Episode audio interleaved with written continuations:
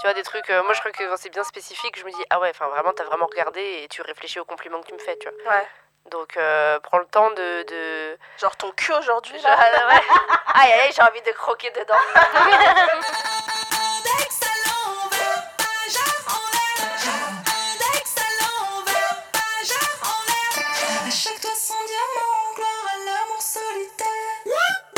Hello, c'est et vous écoutez Hotline, votre podcast original Spotify avec des meufs qui parlent de sexe en toute liberté.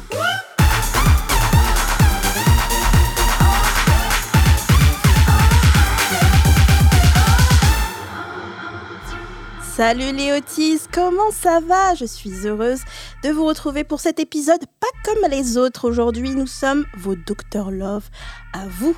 Pour celles et ceux qui ne connaissent pas le principe, c'est tout simple. Nous sommes vos coachs, entre guillemets, pendant un peu plus d'une heure. Un problème de cœur, une question ou même une anecdote à nous raconter. Nous sommes prêtes à tous, à tout entendre, pardon, et à vous donner notre avis sur votre situation. Alors, asseyez-vous confor- confortablement pour une consultation privée. Pas de panique. Pour celles et ceux qui ne seraient pas parmi nous aujourd'hui, on en fera une autre plus tard. Je ne sais pas quand, mais nous en ferons une deuxième session. Pour vous servir aujourd'hui, les fabuleuses Elvire, créatrice de Clit Révolution et femme incroyable de toutes les situations, qui est là à tous les épisodes maintenant. Ouais, Comment vas-tu est. après, après mes vacances, j'ai décidé je viens, je viens squatter toutes les semaines. Tu t'es remis de ces vacances de l'enfer? Je me suis remise de ces vacances de l'enfer et du coup, je suis trop contente parce qu'il fait beau à Paris. Le seul problème, c'est que comme vous pouvez le voir, j'ai une robe fendue et que je n'avais pas prévu que sur mon scooter, avec le vent, je suis littéralement à Walp. Ça se soulevait et tout? Mais en fait, tu vois, ça, ça, la, la partie derrière, elle, elle va, elle vole au vent comme ça derrière moi, et du coup, elle dévoile un bout de ma fesse, et je suis là genre ah.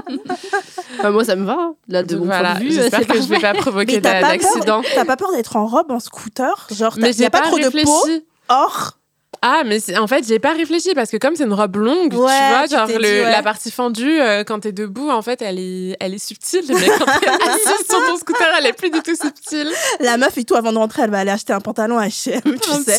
Elle a flashé la moitié de Paris, c'est son. Nous sommes aussi en compagnie de la fabuleuse Laetitia, qui n'était pas venue depuis longtemps, journaliste culture, sexo et tellement de choses. Femme intelligente, reconnue dans le monde entier. Comment tu vas? Ça va super bien, ça va super bien. C'est vrai que ça faisait longtemps que j'étais pas venue, donc vous m'avez trop manqué. Et voilà, je suis super contente d'être de retour. Quoi de neuf? Et ben j'ai sorti mon livre, ça y est. Yes. Dis-nous, tu- on Voilà. veut le trouver. Alors il se trouve en exclusivité sur euh, l'application Doors Ok. et c'est un livre qui parle de l'impact de la grossophobie de l'enfance à l'âge adulte en passant par l'adolescence. Ok, Et tu tu peux nous donner le titre? Ça s'appelle Journal de bord d'une grosse. Ok, donc il faut télécharger l'application Dors Voilà, et on peut, ça. et on peut acheter ton le- livre. On n'a même pas besoin de l'acheter. Une fois que tu as l'application, le livre est gratuit. Mais c'est fantastique, mais pourquoi vous n'êtes pas tous en train de lire le livre déjà Et nous sommes avec Léa, créatrice du compte Instagram. Merci beaucoup. Comment vas-tu? Ça va et toi? Yes, quoi de neuf? Bah écoute, euh, moi je chope toutes les maladies de Paris, je crois. Euh, je suis sur un, un- là, c'est deux semaines malade, deux semaines à m'en remettre, deux semaines malade, donc c'est super. Donc là, je m'en Mais, remets. pour- mais t'es malade de, de- Plus personne n'est malade, c'est plus à la mode. Mais meuf, mais tous les jours de ma vie, genre une angine, elle m'a mise par terre. Je ne savais pas que c'était si crevant et euh, donc voilà, donc je reviens de parmi les morts euh, avec pour, pour avec plaisir. C'est son côté marginal. Tu vois, tout le monde avait le Covid, elle était là, non, vous êtes des bolos. Mais maintenant, que tout le Les monde va autres, bien, elle est là, genre, ah, je suis malade. les ganglions. Je compatis, j'ai une angine il n'y a pas hyper longtemps, mais elle était hyper légère. Mais par contre, les allergies.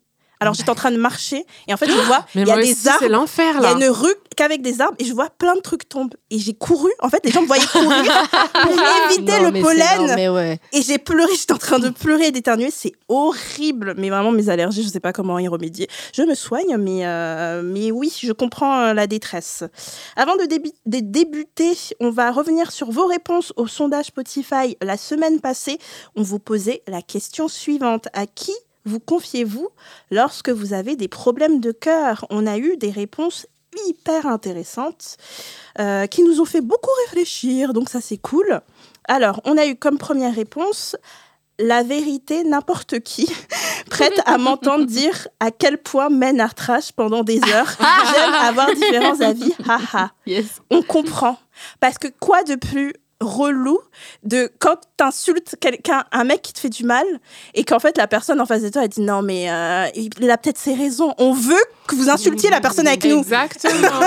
C'est pour ça qu'on se confie. Donc euh, je comprends grave. On a ma grand-mère, c'est la réponse la plus Oh. mignonne. Ah, c'est trop mignon. Mais c'est vrai que les grand-mères et les mamans, souvent, elles ont des, Ouais. elles ont des bons tips. Non mais les grand-mères, elles ont des. À chaque fois qu'il y a quelqu'un qui me dit ouais ma grand-mère m'a donné ce conseil, à chaque fois c'est extraordinaire. Mm, mm, mm. Donc, euh, bah, bien sûr, elles ont des années de, De la vie sagesse, supérieures. hein, ouais. Exactement. On a mes amis, ma sœur ou bien moi-même sur un carnet. Ça, c'est euh, cool de pouvoir d'avoir un espèce de journal intime. À des gens anonymes sur Internet, ça c'est plutôt. euh, Moi, je parle, mais c'est ce que je faisais pendant avec mon compte Twitter. Je parlais de mes problèmes de cœur. Donc, est-ce que vous vous êtes déjà peut-être euh, pas avec votre compte principal, mais vous avez déjà créé un compte anonyme pour parler de trucs? Elle est bien réfléchie, ça veut dire Non, oui. parce que quand j'étais plus jeune, je pense, tu sais, quand j'étais plus jeune, jadis, j'allais souvent, tu sais, genre sur Caramel ou tu sais, des Ouais. forums comme ça où tu parles à des étrangers. Donc c'est pas impossible. Ah tu... C'était pour pécho ou c'était juste pour raconter ta life? Oh non, nous, on, on y allait vraiment juste pour passer le temps.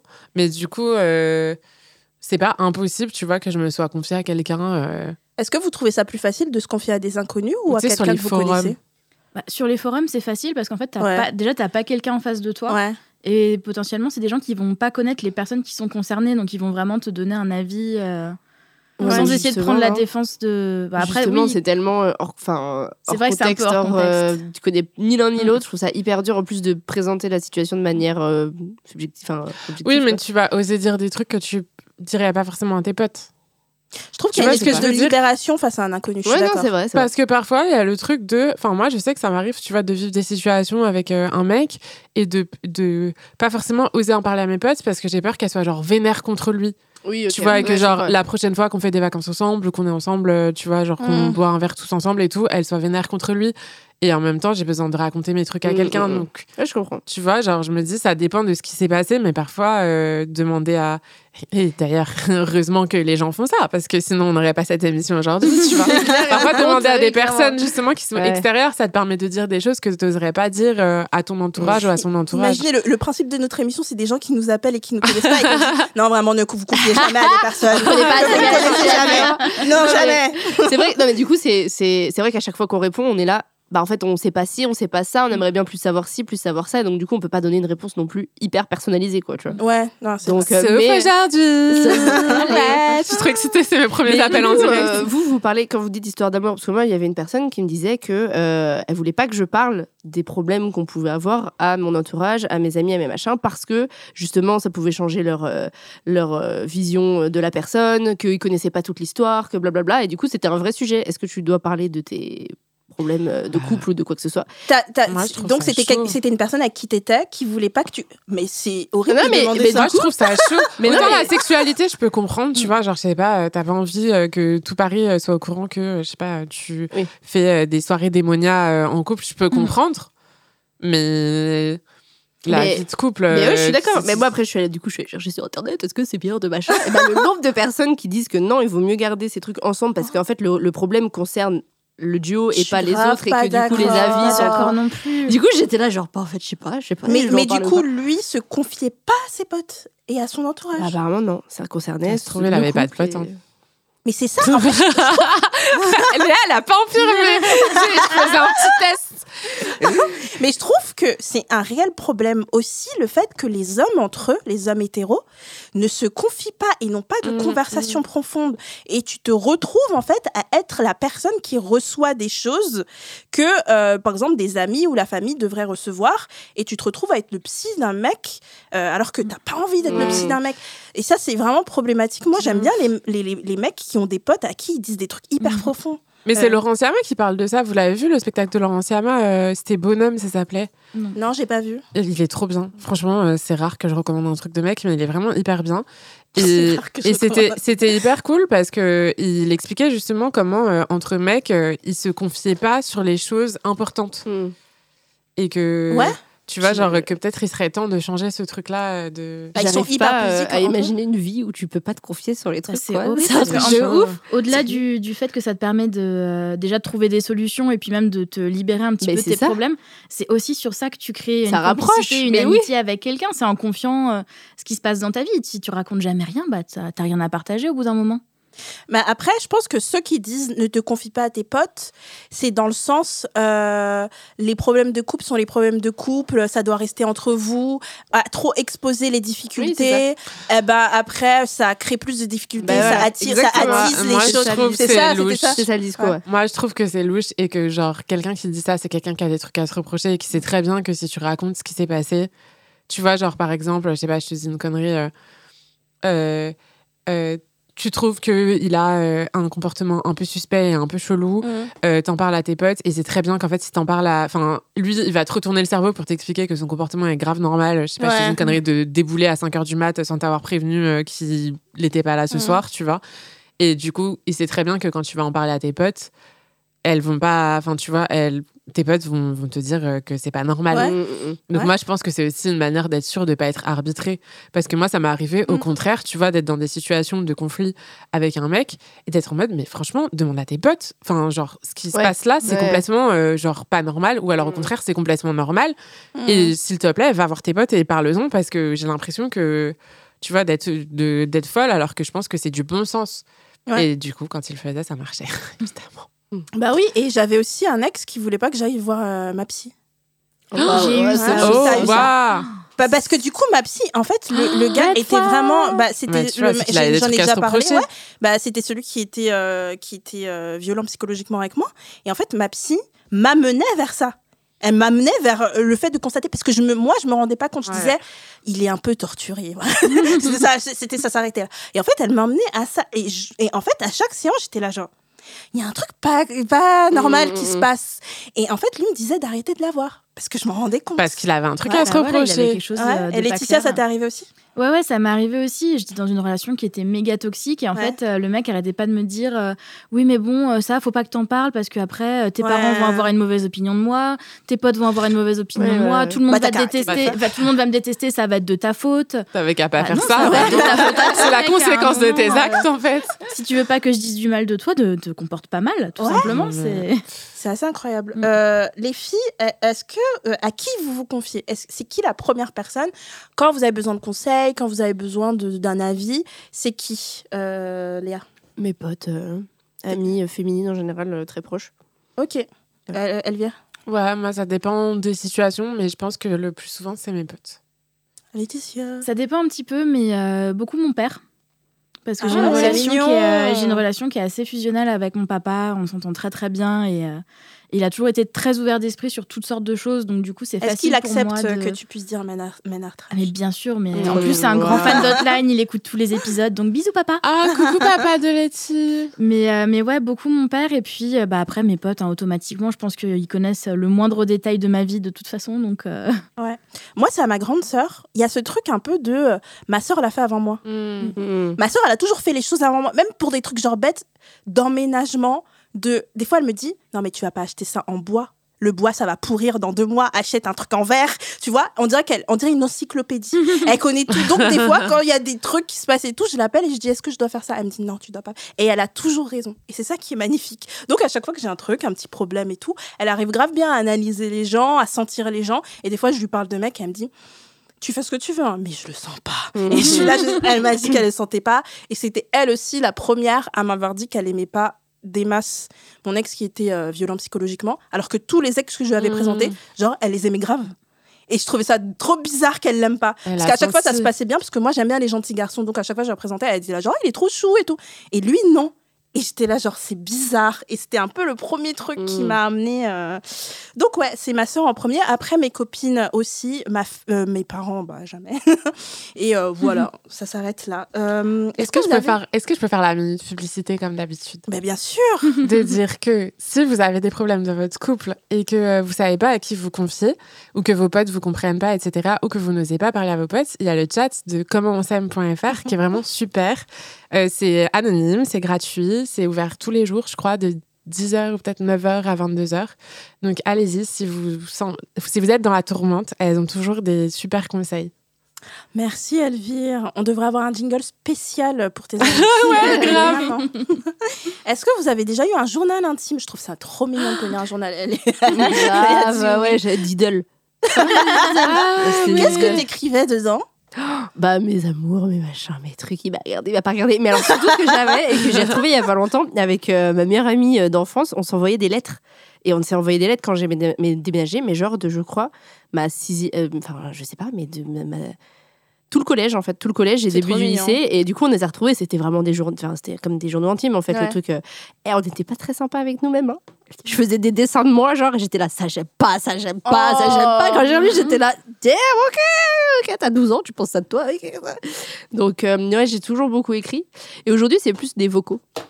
Je me fais des Mm. notes euh, vocales euh, à moi-même. Oui, tu dis que quoi je raconte dedans ma- Je sais pas, tout ce qui passe Genre, par Elle se fait des 21 auto-podcasts. juin, c'était un connard. Genre, soit je parle, euh, je me parle en fait, ouais, je réfléchis, et je- j'essaie de, de, de- parce que j'ai, je, au contraire, moi, je verbalise pas trop les trucs, et donc du coup, je m'oblige un peu à sortir euh, à l'oral les trucs, et ça fait du bien. On devrait Ah, faire un cool. épisode spécial truc un peu honteux et tu ramènerais tes vocaux. on, les met- on mettrait play et on entendrait Léa qui dit genre des trucs trop bizarres. Ce serait magnifique. Aïe, aïe, aïe, ça, mais ça, ça leak, c'est fini, quoi. Elvire, as-tu déjà eu un journal? Ouais, j'ai un jour, j'ai eu des journaux intimes. Il y en a un que j'ai encore chez moi. Mais pareil, euh, comme Léa, c'est horrible. Genre, euh, j'ai une photo de moi et je suis là, genre, je me trouve moche. Alors déjà, bon, je pensais que j'étais la future Anne Frank. Donc en fait, j'avais lu le journal d'Anne Frank. En fait, j'avais lu le journal d'Anne Frank et j'avais adoré. C'est ça qui m'avait fait euh, écrire, euh, enfin, commencer un journal intime. Donc du coup, à chaque fois, je suis là, cher journal. Mais tu vois, je pensais trop que j'allais être publiée, tu vois, que genre, euh, un jour, quelqu'un le retrouverait et le Qui publierait. sait un jour? Qui sait, qui sait Peut-être que c'est touchant et qu'un jour tu pourrais le publier. On sait jamais. Mais bon, j'étais moins, euh, voilà, j'étais moins reporter. euh, Il y avait moins un côté, une dimension historique intéressante que Anne Frank.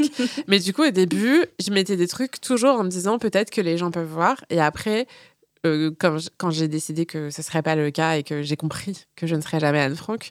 euh, peut-être euh, tant mieux pour moi d'ailleurs. Euh, j'ai, euh, j'avais, des- tu sais, j'ai des photos de moi où je suis là, genre, je suis trop moche, je suis trop machin, tu sais, genre, je, je mets des flèches et tout. De Horrible. Mais tu sais pourquoi? Mais parce que c'est pareil, ça devait être au même âge que toi, Léa, euh, genre vers 12 ans. Tu Ouais. vois, parce que c'est mon entrée en sixième et mon entrée en cinquième.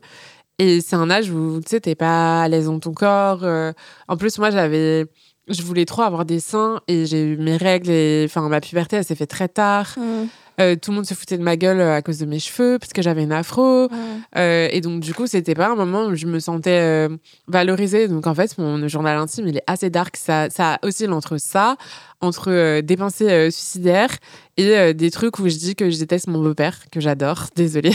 Mais qu'à l'époque, euh, tu vois, Ouais, genre, le le, truc conflictuel, genre, je déteste ma mère, euh, non, non, elle fait trop chier. Tu l'as encore le journal? Ouais, je l'ai encore. Je vous enverrai une photo sur, euh, sur le WhatsApp de Hotline si vous voulez. On veut des Je vous enverrai extraits. des extraits choisis. Euh, Laetitia. Alors, non seulement j'en ai toujours eu des journaux intimes, mais j'en ai encore un. Ah, trop cool. Je, je continue à écrire très très régulièrement parce que c'est comme ça quand, que je mets mes pensées en ordre. Donc c'est pas quelque chose que je fais tous les jours ni toutes les semaines, mais régulièrement ça me prend et j'ai besoin de retrouver mes carnets de Nous sommes des de- femmes extrêmement voilà, de, littéraires. de réécrire dedans. Et ça m'a vachement servi parce que du coup je me suis euh, servi de mes journaux intimes de quand j'étais petite pour écrire mon livre justement. Ça, c'est trop bien, ça. Pour me rappeler les expériences, pour me rappeler comment je m'étais sentie à cette époque-là. Et bah pareil, hein, c'est... euh, Putain, j'étais dark hein, quand j'avais 12 ans. euh, j'avais pas Ouais. le look émo pour rien, tu vois. C'est un sale âge. C'est un sale âge. Tu sais, t'as les dessins, tu as, les critiques que tu lis sur toi, puis t'as les trucs que t'as entendus sur toi à l'école. Enfin, c'est. euh, Je me disais, Ouais. putain, mais en fait, c'est dur, quoi. C'est horrible d'être adolescent. Ouais. Moi, j'avais pas de, jour, de, de journal intime quand j'étais petite, mais j'écrivais des chansons. j'écrivais des chansons. Elle rigole. J'adore. J'avais un j'avais j'avais tout un cahier avec des chansons et en fait comme j'arrivais pas à composer de musique, inventer de des musiques, je prenais les rythmes de chansons qui passaient à la télé, mais je mettais mes paroles Oh, j'adore. dessus. T'as pas des enregistrements? Mais en fait, j'ai tout. per- Moi, j'ai pas, j'ai- rien gardé et j'aurais, j'aimerais trop retrouver ça pour pouvoir rire. Ah non, mais je m'enregistrais pas vocalement, c'est j'écrivais Trop dommage. Et après, à chaque fois que j'allais retrouver le truc, et je chantais, genre euh, comme ça, genre je chantais ma chanson tous tous les toutes les semaines à peu près, je sais pas. C'est trop bien adorable. Et donc je faisais ça. Euh, T'as posé sur euh, quelle chanson, tu te souviens ou pas? euh, Il y avait, euh, il y avait du Céline Dion euh, pour que tu m'aimes encore. Ah, J'adore. Tu te rappelles un peu des paroles ou pas? Ne mens pas. ne mens pas, Maya. Je me rappelle absolument pas. Et je pensais, ben, comme toi, Elvire, qu'un jour quelqu'un allait tomber sur mes chansons et dire c'est extraordinaire et vouloir en faire des tubes. On était toutes les deux très prétentieuses. Et sinon, euh, sinon, qu'est-ce que j'allais dire? Oui, j'ai une conversation avec une copine dans un compte euh, Instagram privé où en fait, des fois, on, se, on, on envoie des, des longs, on s'envoie des longs messages. Ouais.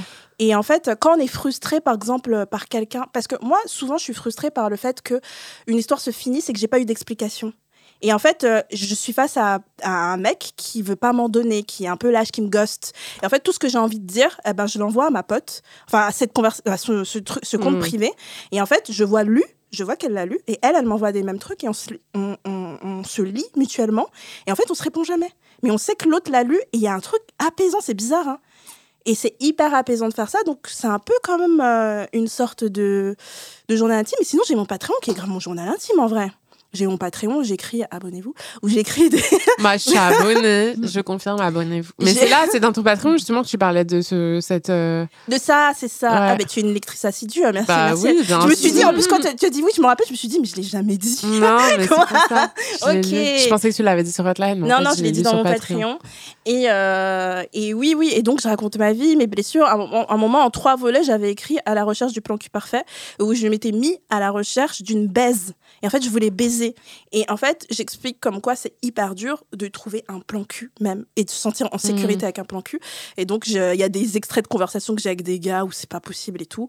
Et où je finis tout par trouver un, un plan cul qui baisait mal. Et donc, euh, ça, voilà, ça se termine comme ça. Donc, euh, ouais, j'ai plutôt toujours euh, écrit. Sinon, j'avais écrit une lettre à un de mes amoureux, mais genre une lettre de cinq pages à un mec euh, en disant que j'étais, je l'aimais et tout. Et ma mère était tombée dessus, elle m'avait engueulée Mmh.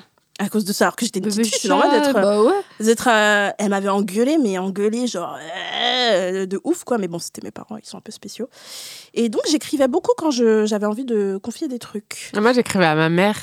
Dans mon journal intime, j'ai ça, j'ai genre les lettres. Enfin, ma mère et moi, on s'envoyait des lettres quand on avait du mal à communiquer, parce que voilà, l'adolescence. Ah, c'est mignon. Et j'ai collé les lettres de ma mère. Je sais plus sur quoi on disputait. Faut que je relise les lettres. Ça, c'est génial, c'est hyper précieux comme souvenir. En De plus. ouf. De s'écrire des lettres quand En on plus, ça n'arrive faisait pas, ouais. sur Word et tout, tu sais, au bureau. Je pense que c'était tout. Moi, j'écrivais Ouais. à la main, mais. Moi, j'adorais avoir une correspondance avec euh, un amoureux ou une amoureuse. Je trouverais hyper. Un euh, amour épistolaire. Mais ouais. C'est Ah, quelqu'un que tu vois jamais. Oh là là. Et s'écrire des, des mots, même euh, des mots un peu honteux, mais genre très euh, dans le vocabulaire. euh, et tu vois, genre, j'aimerais trop avoir un truc comme ça. Et peut-être que ça se passe jamais, mais on s'écrit un des lettres. correspondant. Bah, si, une correspondante. si euh, quelqu'un, non, c'est pas vrai, parce que j'aurais mille DM, ne le faites pas, ne je ne ferai pas de correspondance, avec vous, mais c'est un truc que j'aimerais beaucoup faire. Euh, Est-ce que nous sommes prêts pour les vocaux? Ou euh, on me fait oui? C'est pas des la vocaux, c'est des appels Ouais, en pour les appels en direct. Excusez-nous, excusez-nous. Elvire, elle est on fire, si, elle a pas trop que elle sur sa chaise. On me dit qu'on est prêt pour le premier et du coup, euh, c'est le moment tant attendu, les amis. On va commencer à répondre à vos questions. Donc, je vous explique, c'est des appels en direct. Euh, on va parler, avoir des conversations avec des personnes qui nous appellent et ça, c'est vachement chouette. Et n'oubliez pas que si vous voulez participer, il y a un numéro, c'est le 07 88 05 64 84. Si vous êtes un peu timide, vous nous laissez un vocal et on diffusera. Et sinon, vous nous mentionnez que vous voulez euh, participer aux appels en direct et on vous parlera euh, directement. Et ça, c'est vachement cool. On commence avec le premier appel. C'est Marion qui nous appelle. Allô, allô, ici la Terre. Est-ce que- Bonjour les filles Oh, Salut, coucou Marion. Marion. Salut, Marion. Salut Comment vas-tu que- Marion? Moi je vais très très bien, un peu fatiguée, je viens de finir le taf et j'espère que vous ça va. Ah bah nous, écoute, on est très très heureuse de t'accueillir euh, dans cette émission. Autour de la table avec moi, il y a Laetitia, il y a Léa et Elvire, et moi, Naya. Et du coup, on écoute euh, la question que tu avais à nous poser. Euh, du coup, j'avais une question euh, parce que du coup, ma sœur euh, va bientôt se faire vacciner et elle m'a dit que c'était gratuit jusqu'à 25 ans. Et comme je ne l'ai pas fait quand j'étais jeune, je me demande si du coup le vaccin contre le papillomavirus, euh, bah, c'est une bonne chose ou pas. Parce que je me souviens que quand j'étais petite, ma mère, elle n'a pas trop voulu le faire. Mais euh, là, du coup, j'ai une amie qui ne l'a pas fait et qui le regrette puisqu'elle a eu un petit souci. Et du coup, bah, je voulais avoir votre avis, savoir si vous l'aviez fait, ce que vous en pensez.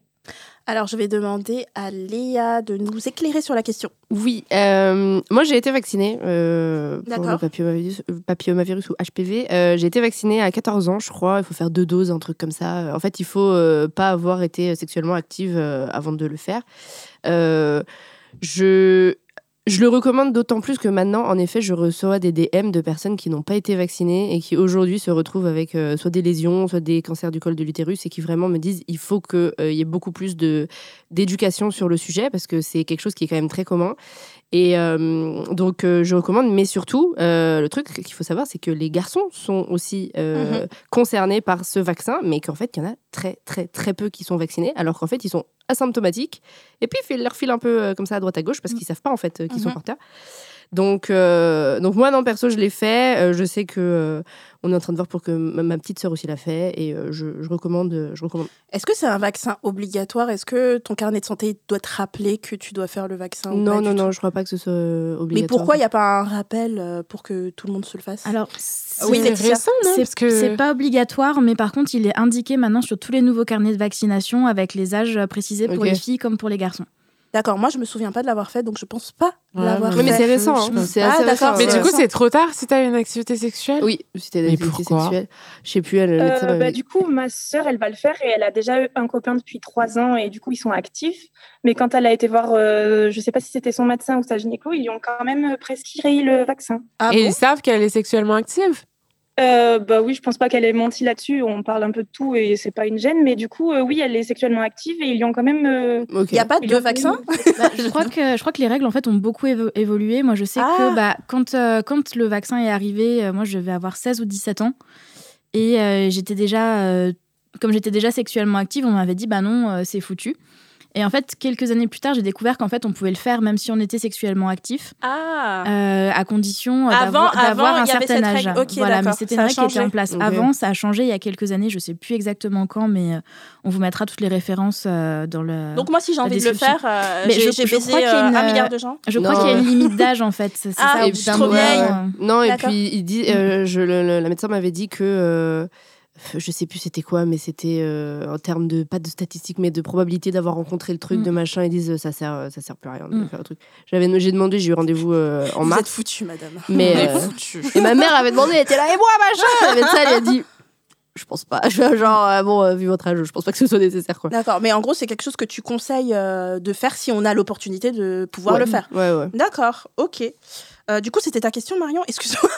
c'était est-ce que euh, ta copine doit le faire C'est ça le Ça. Euh, non, du coup, euh, oui, ma sœur va le faire et du coup, euh, bah, vu que c'est remboursé jusqu'à 25 ans et que ben, je vais bientôt les avoir, je me suis dit, vu que je l'ai pas fait, peut-être que je peux le faire.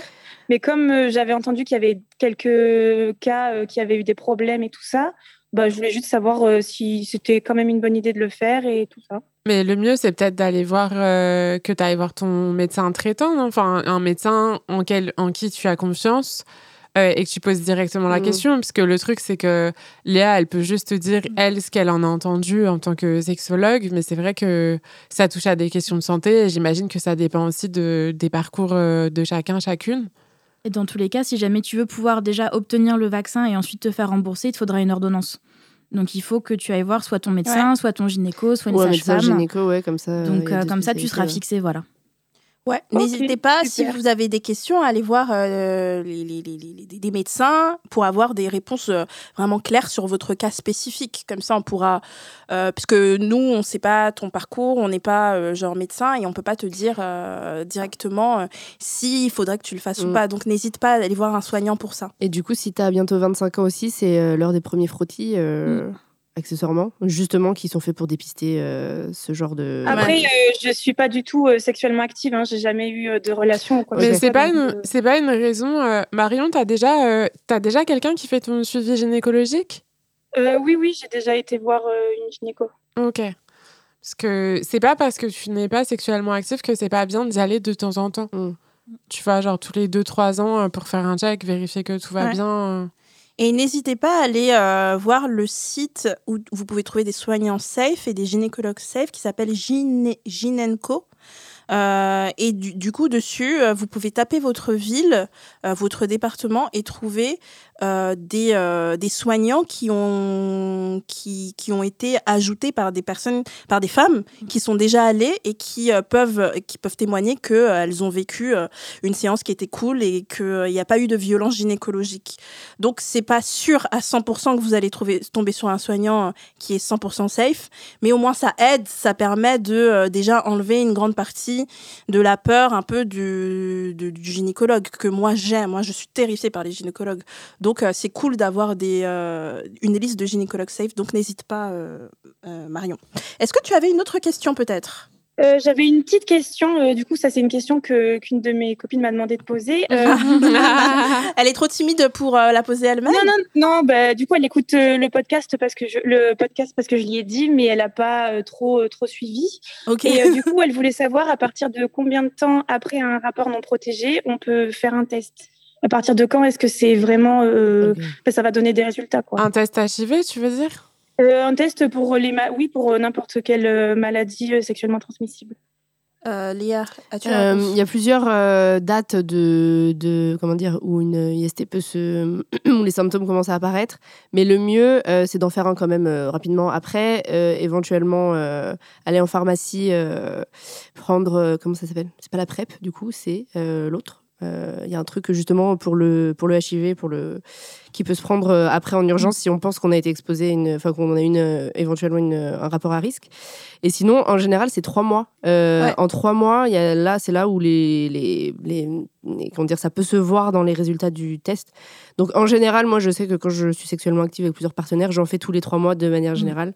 Et, euh, et dès que j'ai un nouveau partenaire, euh, euh, rapidement, une, quand Même quand en- t'es avec quelqu'un pendant des années, tous les trois mois. Non, non, non, non, non, quand je suis, non, quand je, ouais, quand c'est euh, un peu La fiesta, freestyle. Euh, dès que j'ai, si j'ai un nouveau partenaire euh, plus ou moins régulier, je le fais à peu près quand je rencontre et quand Ouais. on commence à se, même si on est toujours euh, protégé d'ailleurs avec préservatif et Ouais. tout. Et après tous les trois mois, c'est un bon, euh, un bon rythme. ouais. Ouais, trois mois, c'est ce que m'avait dit euh, du coup euh, bah, le centre où j'étais allée me faire dépister.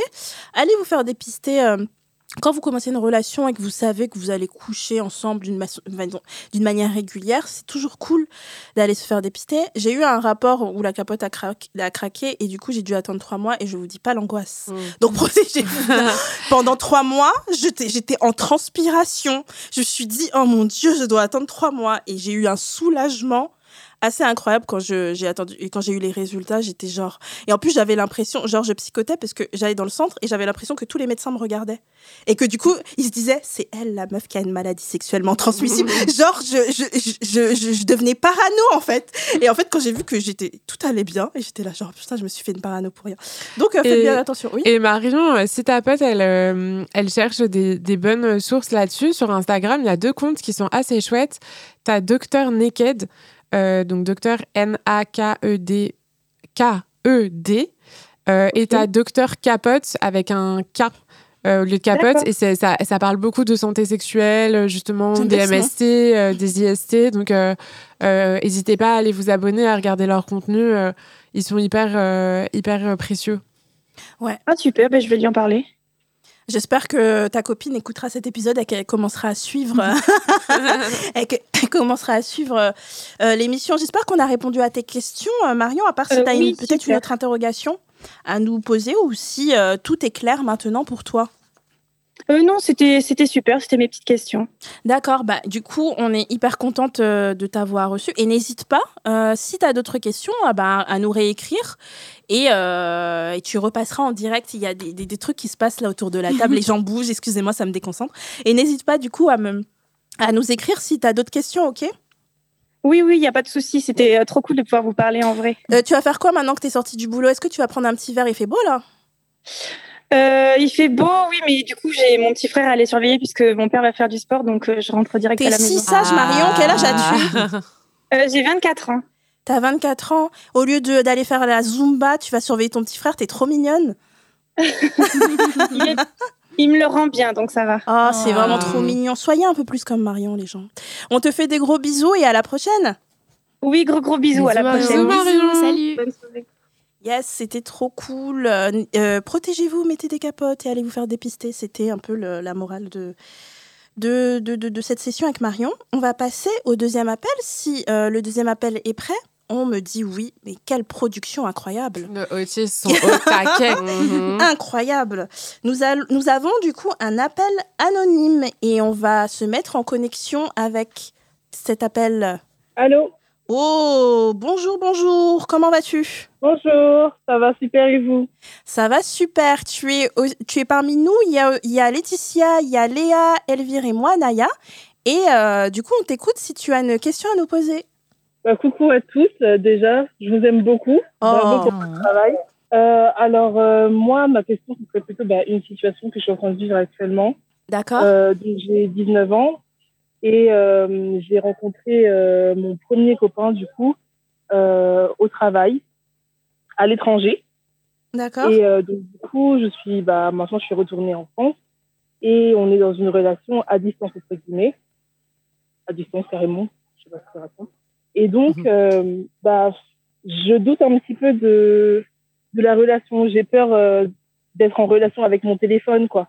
Surtout que le travail qu'on fait, prend beaucoup, beaucoup, beaucoup de temps. Ce qui fait qu'on peut pas, on peut pas s'appeler tous les jours ou alors avec le décalage horaire, on n'arrive pas à savoir. Et euh, voilà, j'ai vraiment peur euh, par rapport à ça et j'aimerais bien avoir bah, vos avis sur la et savoir si vous avez déjà vécu ce genre de choses. Ok, ok, ok. Merci, euh, merci, merci pour ton récit. Je voudrais, moi, savoir, toi, du coup, tu vis en France et la personne en question, elle vit où? Elle Pour vit savoir en la Côte distance. En Côte Ah oui. Ah, c'est Ah pas genre ouais, Marseille. C'est cher quand Ouais, ouais, non, non, non, ça fait un décalage de deux heures, donc euh, Waouh. Côte d'Ivoire, on met combien de temps pour y aller? Euh, c'est 6h30 en avion. En Ah ouais, avion. c'est tu peux pas faire le week-end. Euh, ouais. tu peux pas. euh, ouais, c'est pas un truc en Espagne où Non, tu peux y non, aller non. de. D'accord. Est-ce que toi, tu as de grands sentiments pour cette personne ou tu te dis juste Ah, je l'aime bien? Euh, à vrai dire, bon, on a passé quand même trois ou quatre mois ensemble et euh, j'ai eu l'impression que ça allait, euh, on va dire, crescendo. Après, Mm. c'est la première fois que j'ai une relation, donc je sais pas trop vraiment ce que je dois ressentir Ouais. et euh, si ça correspond à des sentiments. Mais en tout cas, ouais, c'est vrai que j'étais beaucoup attachée à cette personne et ouais, quoi. Quel âge avez-vous tous les deux? Alors moi, du coup, j'ai 19 ans. Ouais. Et lui, il en a euh, 23. D'accord. Et il fait quoi dans la vie, lui? Euh, il travaille dans la logistique. On était dans une grande boîte de logistique. Ok, donc il a pas Mm. du tout le projet à un moment donné de, de venir en Europe?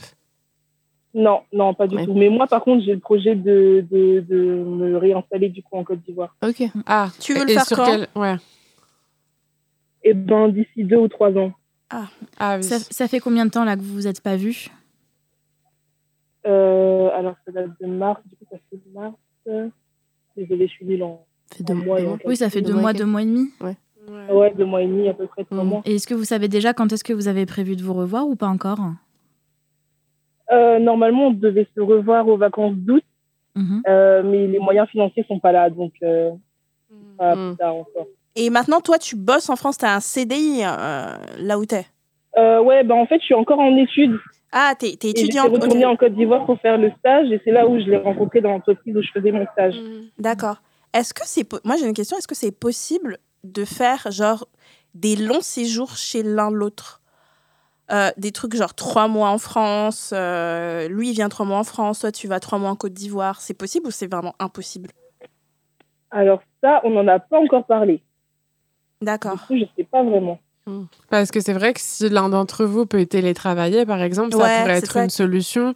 De, en effet, Ouais. financièrement, c'est difficile, euh, euh, tu vois, de se dire, euh, on se voit tous les deux mois, une semaine. Mais du coup, en effet, peut-être que le fait de même pas être toujours l'un chez l'autre, mais que toi, tu puisses passer un mois chez lui et télétravailler, puis ensuite vous vous revoyez pas Ouais. pendant deux, trois mois, et ensuite c'est lui qui vient pendant un mois chez toi. Peut-être que ça, ça peut vous faire tenir euh, jusqu'à temps que tu, tu retournes en Côte d'Ivoire. Ouais, parce que tu peux pas à chaque fois genre payer un billet et rester quatre jours tu vois, et revenir et vous voyez pas pendant six mois, tu vois. Je pense que la solution, c'est c'est ça, vraiment les rester pendant de longs moments ch- chez l'un l'autre, tu vois. Après, si moi je peux te donner un conseil que ma mère m'a donné, et on a décrété plus tôt dans l'épisode, tu n'étais pas encore là, euh, mais euh, on, a, on, disait que les mères et les grand-mères donnaient quand même des très bons conseils. Moi, ce qu'elle m'a m'a recommandé quand j'avais à peu près ton âge, c'était de jamais euh, axer un plan de carrière par Ouais. rapport à un mec. C'est-à-dire, si par exemple, tu as le choix entre deux stages, un stage bof euh, en Côte d'Ivoire et un stage super cool euh, je sais pas, en Finlande, euh, c'est important, surtout vu que c'est ta première relation et que du coup, tu t'es pas euh, sûr à 100% euh, de ce qu'on entend. Là, t'as pas l'air de dire c'est l'homme de ma vie, je vais finir ma vie avec lui, c'est sûr, etc. Donc, si t'es pas dans cette dynamique-là, c'est encore plus important de toi te préserver et te faire toujours passer en premier. Euh, d'essayer évidemment de trouver des, des compromis pour que ça fonctionne bien. Mais, Mhm. mais, mais de ce que j'entends, j'ai l'impression que t'es pas. euh, euh, T'as pas l'air euh, désespéré d'être sûr que la relation continue. Est-ce que je me trompe? Euh, alors clairement pas, non. C'est pas du tout mon style de me sacrifier pour qui que ce soit. Ouais. Euh, J'ai mes objectifs et euh, je compte bien les atteindre. Donc, Yes. girl Mais en tout cas, vraiment, c'est- vraiment dans ma façon de voir les choses. La personne qui sera avec moi, elle, elle saura que j'ai des choses à faire et que voilà, elle, elle passera jamais, en tout cas, en priorité tant que les objectifs ne seront pas atteints. Yes, euh, si Léa. je peux rajouter un truc, ma première relation, elle était à distance aussi, et euh, j'avais 18 ans, donc euh, c'était à peu près. euh, Et j'étais aux États-Unis, et on s'est pas vu pendant un an d'affilée. Et euh, en fait, déjà, ce qui aidait, c'était le fait d'avoir. euh, on, on savait que c'était que pour une période donnée. Ouais. C'était pas genre la relation, ouais. elle est indéfiniment à Ouais. distance, et on sait Mhm. pas si un jour on va se rejoindre. Et ça, ça aidait de ouf à tenir. Et le second truc, tu disais que tu pas envie de passer ta life sur, son télé, sur ton téléphone. Nous, ce qu'on faisait, c'est qu'on s'envoyait euh, des mails super longs où en fait on se racontait euh, soit euh, quelques jours, une semaine, quoi que ce soit. Et donc, du coup, tu avais vraiment un gros point à un moment. Et en plus, c'est trop. Enfin, moi, perso, j'adore lire des romans euh, de ce que. Grave, c'est ce que mon ex fait. Tu vois, genre, ah là là, c'est- ça Des un peu ce truc. hein. Et du coup, dedans, tu peux détailler. Et, et je trouve que le, le, la qualité de l'échange est, est meilleure d'ailleurs euh, que c'est juste t'envoyer des petits messages comme ça toute la journée et avoir l'impression d'être en contact avec la personne. Et en fait, pas tant que ça. Et ça permet que bah voilà, tu sais que tu as ton point email à un moment et appel et, euh, et comme ça tu vis ta vie après euh, tranquille quoi, tu vois. Moi, c'était comme ça que ça a fonctionné. On est resté après 4 ans ensemble quand je suis revenue et, euh, et voilà quoi, c'était c'était Waouh. Waouh, ça a tenu quoi. Mm. Ouais, de ouf. Et toi, Laetitia Euh, moi, j'avais une petite question pour savoir un peu quelle était votre dynamique de couple et surtout, lui, sa dynamique euh, envers toi. Est-ce que lui il te dit qu'il il a hâte de venir te voir ou qu'il a hâte que tu viennes le voir Euh, Est-ce qu'il fait des efforts pour essayer de t'écrire ou pas Ou est-ce que, parce que comme tu disais que tu avais l'impression d'être en couple avec ton téléphone, euh, est-ce que, euh, est-ce que ça fonctionne dans les deux sens ou est-ce que tu as un peu l'impression que c'est à sens unique aussi à ce niveau-là? Alors oui, ça, ça fonctionne vraiment dans les deux sens, mais je sais pas, c'est mon, mon côté méfiant qui me fait dire que peut-être je suis en couple avec mon téléphone. Et c'est vrai qu'il m'envoie beaucoup de messages, il me fait beaucoup part de, de, de ses sentiments, entre guillemets, il me raconte, euh, il me raconte sa vie aussi, euh, voilà. Vous pouvez pas. C'est une question que je pose. Hein. Vous pouvez pas, genre, vous permettre de, de peut-être une relation libre, je sais pas. Quand vous vous retrouvez, vous êtes heureux et tout est cool, mais pas mettre votre vie sentimentale en pause et accepter euh, d'autres relations extérieures. Parce que tu vois, genre tu vas te, si tu te dis en couple, tu vas en fait bloquer des possibles histoires qui peuvent arriver avec des gens qui sont près de toi, tu vois. Alors que si tu te dis, ok, j'aime bien cette personne, j'aurais envie d'aller d'aller la voir en Côte d'Ivoire à chaque fois et que à chaque fois que vous vous retrouvez, c'est cool. Mais on est ouvert à d'autres trucs. Je sais que c'est terrible et, et que ça peut créer aussi un- une peine de cœur parce que imagine, il te dit, j'ai trouvé une meuf et maintenant je vais me mettre avec elle, tu vois. Mais est-ce que finalement, c'est pas un truc qui serait possible? Je pose la question. Euh, ça non plus, je sais pas du tout. J'ai l'impression de rien savoir, mais non, je, je, je sais pas du tout. Je sais pas du tout si. Est-ce que euh, toi, lui- ça pourrait te plaire, toi? Ou pas du tout T'es quelqu'un vraiment de monogame, monogame? Bah, je pense être quelqu'un de monogame, mais le problème, c'est que, sincèrement, en ce moment, j'ai le feu au cul, sincèrement, depuis un an. Vraiment le feu au cul. Et euh, du coup, la relation à distance me fait un petit peu mal. Mais sinon, euh, je pense pas. Je pense pas l'être. Eh, franchement, peut-être que c'est pas genre dans notre ligne éditoriale ce que je veux dire, désolé. Mais meuf, moi j'ai 19 ans et tout. Le gars, même si je le kiffe, euh, c'est pas un truc comme Léa a vécu où, où elle savait que c'était pendant un an. Franchement, pendant un an, j'aurais attendu le gars. J'aurais dit, OK, on maintient le truc. Mais là, vous savez pas, vous avez vos vies et tout. Oh, à 19 ans, j'avais le feu au cul aussi. hein. Moi, j'aurais fait sauter cette relation. Je le dis Je le Elle l'a dis dit. Je Elle le dis dit. Non, mais en plus, en plus, rien ne t'empêche. Si t'es pas à balle dans la relation, euh, si t'es encore un peu dans une période d'exploration euh, de ta sexualité, de ta vie romantique, etc. Et si tu sais que euh, dans deux ans à peu près, tu vas potentiellement retourner en Côte d'Ivoire, rien ne t'empêche de mettre la relation en suspens ou en pause et de dire, ouais. écoute, en fait, ça va pas être possible parce que les, les, les voilà, les, les, les contraintes logistiques et matérielles sont trop compliquées et euh, je pense que c'est dommage qu'on ait une relation qui soit au final euh, euh, réduite à des échanges de textos et rien n'empêche derrière que dans deux ans quand tu vas en Côte d'Ivoire tu verras bien comment ça se passe avec lui Ouais, c'est ton, ce ton- dire? c'est ton gars de Côte d'Ivoire, tu vois. Vrai. vrai. rien ne t'empêche en fait t'es pas obligé de dire euh, on se sépare et on se parle plus jamais et ça doit se finir dans le drame et tout Euh, peut-être essaye d'attendre jusqu'au mois d'août tu vois pour voir euh, comment ça se passe euh, si vous voyez en août euh, est-ce que tes sentiments ils ont évolué est-ce que tu as l'impression d'avoir une distance? Parce que parfois tu as ça aussi parfois tu as des amours de vacances où quand on se revoit en fait on se rend compte que c'était moins bien enfin tu vois qu'on a un peu été pris dans le, le, le moment et que voilà.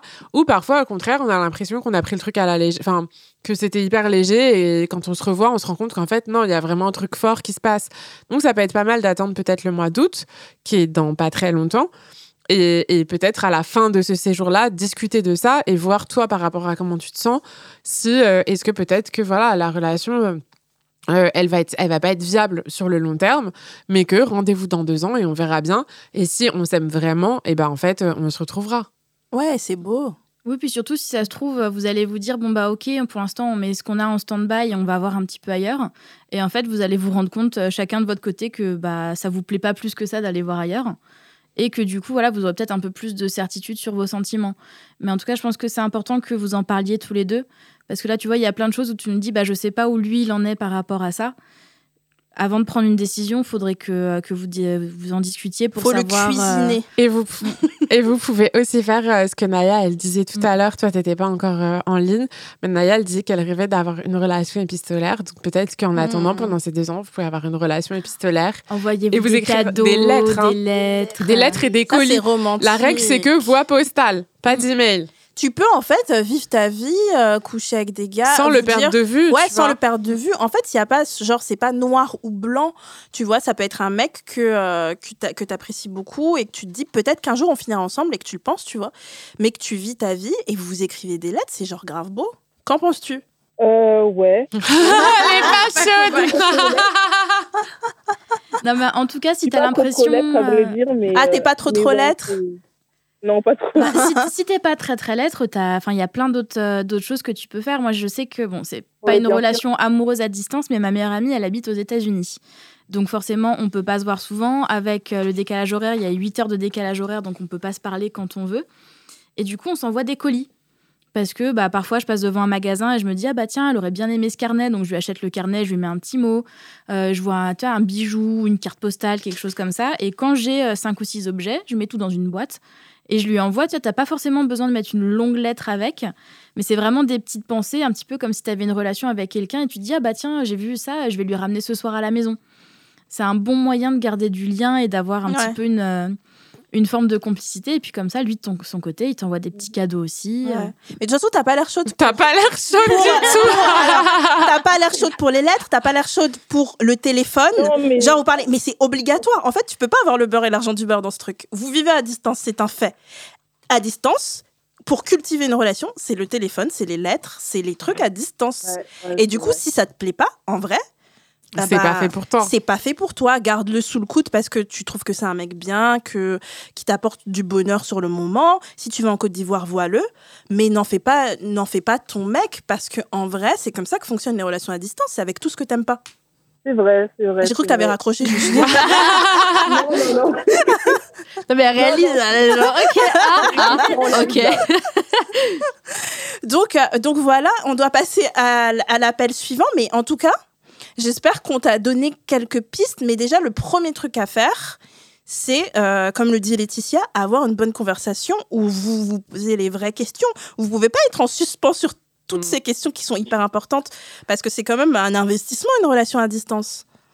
Donc, euh, première étape, une bonne conversation avec lui. Et de préférence, si, c'est, si vous avez prévu de vous voir en août, c'est bien de le faire en face à face Ouais, aussi. c'est toujours mieux de le faire. Ouais, face à en face à face. Et tiens-nous au courant, envoie-nous un petit vocal pour nous dire comment ça s'est passé, surtout. Ouais. Et invite-nous en Côte d'Ivoire, paye-nous des billets. Allez. D'accord. Merci beaucoup, les filles. Merci Merci à toi de nous avoir appelés. On attend de tes nouvelles. Bye. Euh, hyper cool. J'ai été un peu, euh, j'ai été un peu. Ouais, tu t'as vois. trop fait insti- institutement. Même moi, j'étais droite sur ma genre, ok, Naya. Mais des fois, des fois, on peut pas parce qu'on est, on est, on est toutes douces dans cette émission. Et des fois, il faut moins l'être. Non, mais je pense qu'elle avait envie d'entendre ça parce que je pense qu'elle est pas hyper, elle est pas à balle, Ouais. mais qu'en même temps, elle l'aime bien Ouais. et que du coup, elle est là. Est-ce que c'est moi, je connais pas les histoires, plus, euh, tu vois. Mais, euh, mais je pense que j'ai hâte d'avoir le vocal. J'ai de hâte d'avoir une, une- ouais, d'avoir les nouvelles après la Côte d'Ivoire et tout. Qu'est-ce qui s'est passé? C'est un, c'est les feux de l'amour là. On attend la suite.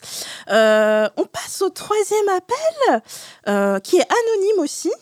Euh, qui est anonyme ou pas? Non, ce n'est pas anonyme. Ah. C'est Antonin qui nous appelle. Antonin, es-tu là? Alors, normalement, oui. Est-ce que vous m'entendez bien? Oui, on, te reçoit très bien. on te reçoit, Antonin. Comment Oh, vas-tu? c'est super. Eh ben, écoutez, euh, super bien. Je suis un peu stressé, je vais pas vous mentir. Mais pourquoi donc C'est la première fois que je parle en direct. Oh, c'est vraiment, vraiment trop mignon. Tu es pas en direct, genre euh, sur TF1. Tu vois, il y a 10 millions de téléspectateurs. Bah justement, on est, on est sur le niveau au-dessus. On est sur le niveau au-dessus. Autour de nous, il y a, autour de moi, il y a Laetitia, Elvire et Léa, et moi, je suis Naya. Et du coup, on t'écoute pour ta question. Euh, franchement, ne sois pas stressé. On a eu toutes les questions, tous les genres de trucs. on est grave habitués. Donc, euh, dis-le naturellement. Il n'y a pas de souci, on t'écoute. Alors, euh, moi, j'ai deux questions, Ok. en fait. Euh, une question plus personnelle, on va dire. Donc, euh, j'y vais. En gros, je suis en relation à distance avec ma copine parce que j'étudie en Italie et elle, euh, elle est restée en France. Je suis en Erasmus. euh, Je suis parti en Erasmus pendant un an. Et en fait, euh, bah, il y a des hauts et des bas parce que, parce que voilà, mo- moi, c'est vrai que je sors pas mal alors que elle, a une formation qui est assez intensive. Et en fait, des fois, notre relation, bah, j'ai l'impression qu'elle devient toxique parce que moi, je suis pas, je suis pas assez là pour elle. On n'est peut-être pas bien organisé ou je sais pas. Et justement, je voulais savoir à quel moment euh, tu dis euh, ça, c'est ok, ça c'est toxique. Euh, c'est- là, c'est de la merde. Faut, faut qu'on arrête ou quoi. Des fois, je suis un peu perdu, je suis un peu dans le flou. Et ma deuxième question, si j'enchaîne ou pas. Attends, on va déjà répondre à celle-là, histoire Ok, qu'on l'oublie pas, et après tu pourras poser la seconde. Euh, moi, j'ai une question par rapport à ce que tu viens de nous dire. Qu'est-ce Ouais. que tu appelles toxique? Tu peux nous donner un exemple? Euh, bah, c'est pas, comment dire, euh, en fait, c'est des trucs très cons qui, en fait, par exemple, je vais, je vais sortir, j'en sais rien, je vais sortir une fois un soir et tout ça, Ouais. et je lui dis, bah, je rentre pas trop tard et tout, on s'appelle, Ouais. et euh, au final, je rentre à 2, 2 heures du mat, 3 heures du mat, et on s'est pas appelé. Et alors que moi, je lui avais dit, bah, on s'appelle. Quoi, je lui fais des promesses et en gros, je, les- moi, je les tiens pas. Est-ce que elle, elle Et- tient ses promesses? Oui, elle, elle tient ses promesses. Oui, oui. elle, elle Antonin, on va te taper sur les doigts. non On te, on te pas, Antonin. en gros, t'es pas Mais- assez disponible pour- pour, elle. Et quoi. pourquoi tu fais Ouais. ça Hum Pourquoi tu fais ça? C'est-à-dire, en fait, pourquoi tu t'engages, si tu sors et que tu sais que tu aimes bien sortir, pourquoi est-ce que tu t'engages à lui dire je rentre pas trop tard, on s'appelle?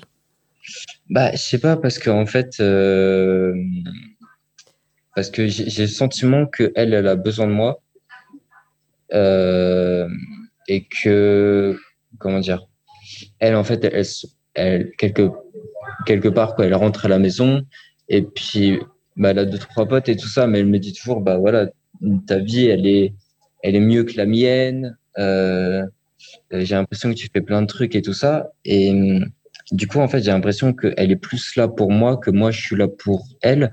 Du coup, j'ai l'impression de, de lui être redevable quelque part.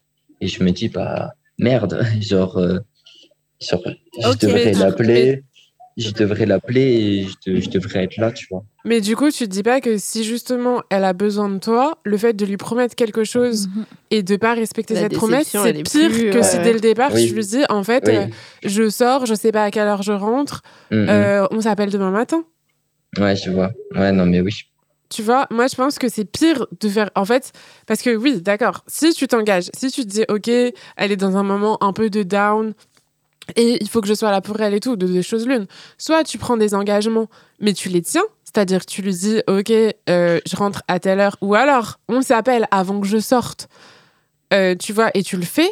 Soit tu le dis, t'annonces la couleur dès le départ, parce qu'en fait, c'est, enfin, ce que tu dis, si c'est des situations qui se renouvellent, c'est terrible parce que ça crée un, Ouais. en effet, moi je trouve ça assez toxique, c'est-à-dire en fait ça Ah crée un oui. truc de chaud, froid, chaud, froid, où du coup elle, elle va se retrouver dans l'attente de quelque chose, et où toi Mm. derrière tu, euh, tu brises ce truc-là, tu vois. Bah, et parfois tu le fais, et elle est contente, et elle se dit peut-être que ça va revenir à la normale, mais en fait, euh, c'est en fait, euh, en tout cas de ce que tu me dis, ton comportement, il n'est pas respectueux euh, de cette personne qui euh, a l'air d'être euh, assez euh, dévouée euh, à tes besoins à toi.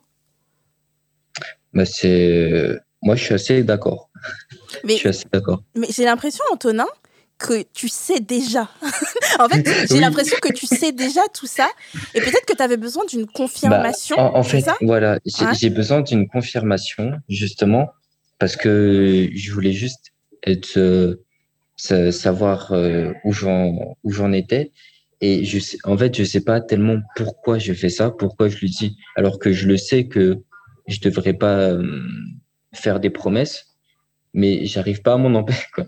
Quelque part, j'arrive pas à m'en elle empêcher. que J'ai ouais. j'ai deux, j'ai deux questions pour toi, Antonin. Est-ce qu'elle est amoureuse de toi, cette fille? Ah bah, ça, clairement. Voilà. Est-ce que Ça, toi, tu es amoureux d'elle? Ah bah, ça, clairement, oui. bah alors pourquoi tu lui fais ça si t'es amoureux d'elle? C'est pas, enfin pour moi, c'est peut-être méchant ce que je vais dire, mais pour moi c'est pas Non, un non. comportement de de personne amoureuse. Est-ce que tu sais exactement quand est-ce que tu vas finir ton Erasmus? Ah oui, ça, je sais exactement quand je vais finir. C'est bientôt? Vous allez vous retrouver Oui, oui. bientôt? C'est bientôt. Ouais, ouais, c'est bientôt. mais, mais Antonin, est-ce que tu vas pas même avoir ce comportement même quand tu seras Bah, en France? Bah, c'est pour ça, c'est c'est ce que je me demande. Parce Ah, que, ah même faut- parce que pour moi, là, c'est pas une question de distance, pas- hein. Non, non, c'est pas une question de distance. Si justement ça s'aggrave avec la distance, mais pour moi, c'est pas une question de distance. C'est pour ça qu'il faut vraiment que je règle ce problème, parce que parce que c'est c'est tout le temps, quoi, on va dire. Et c'est chiant. de priorité un peu. C'est Ouais. toi Ouais, voilà. déterminer quelles sont tes priorités. Est-ce que tu as besoin, par exemple, je sais que euh, moi je te dis un truc au pif, euh, ok, j'ai besoin de voir tant de fois mes potes dans la semaine, j'ai besoin de tant de temps toute seule, j'ai besoin de tant de temps euh, de- d'attention de telle personne. Et en sachant ça, c'est beaucoup plus facile après d'exprimer, bah voilà, là je sors, donc euh, je vais profiter de ce moment, donc on pourra pas discuter. Mais par contre, si la personne sait qu'il y a deux autres jours dans la semaine, c'est dédié au fait que vous parliez, toi, ça te met un rythme. Tu sais aussi du coup que euh, bah, tu vas avoir tes jours tranquilles tout seul où vous n'aurez pas forcément à parler.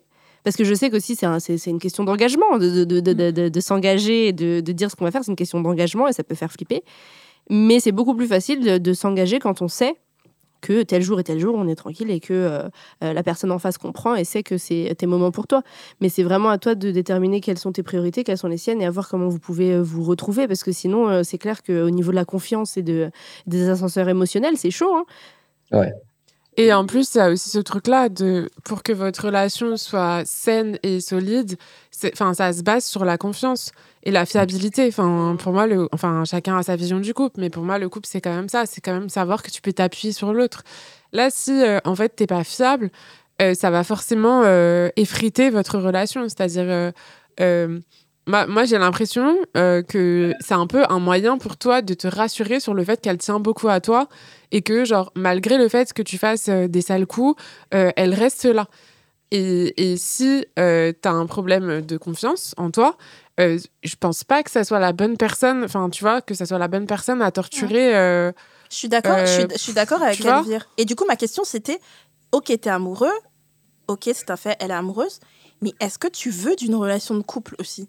Parce qu'on peut être grave amoureux et pas être disponible émotionnellement, c'est deux choses différentes.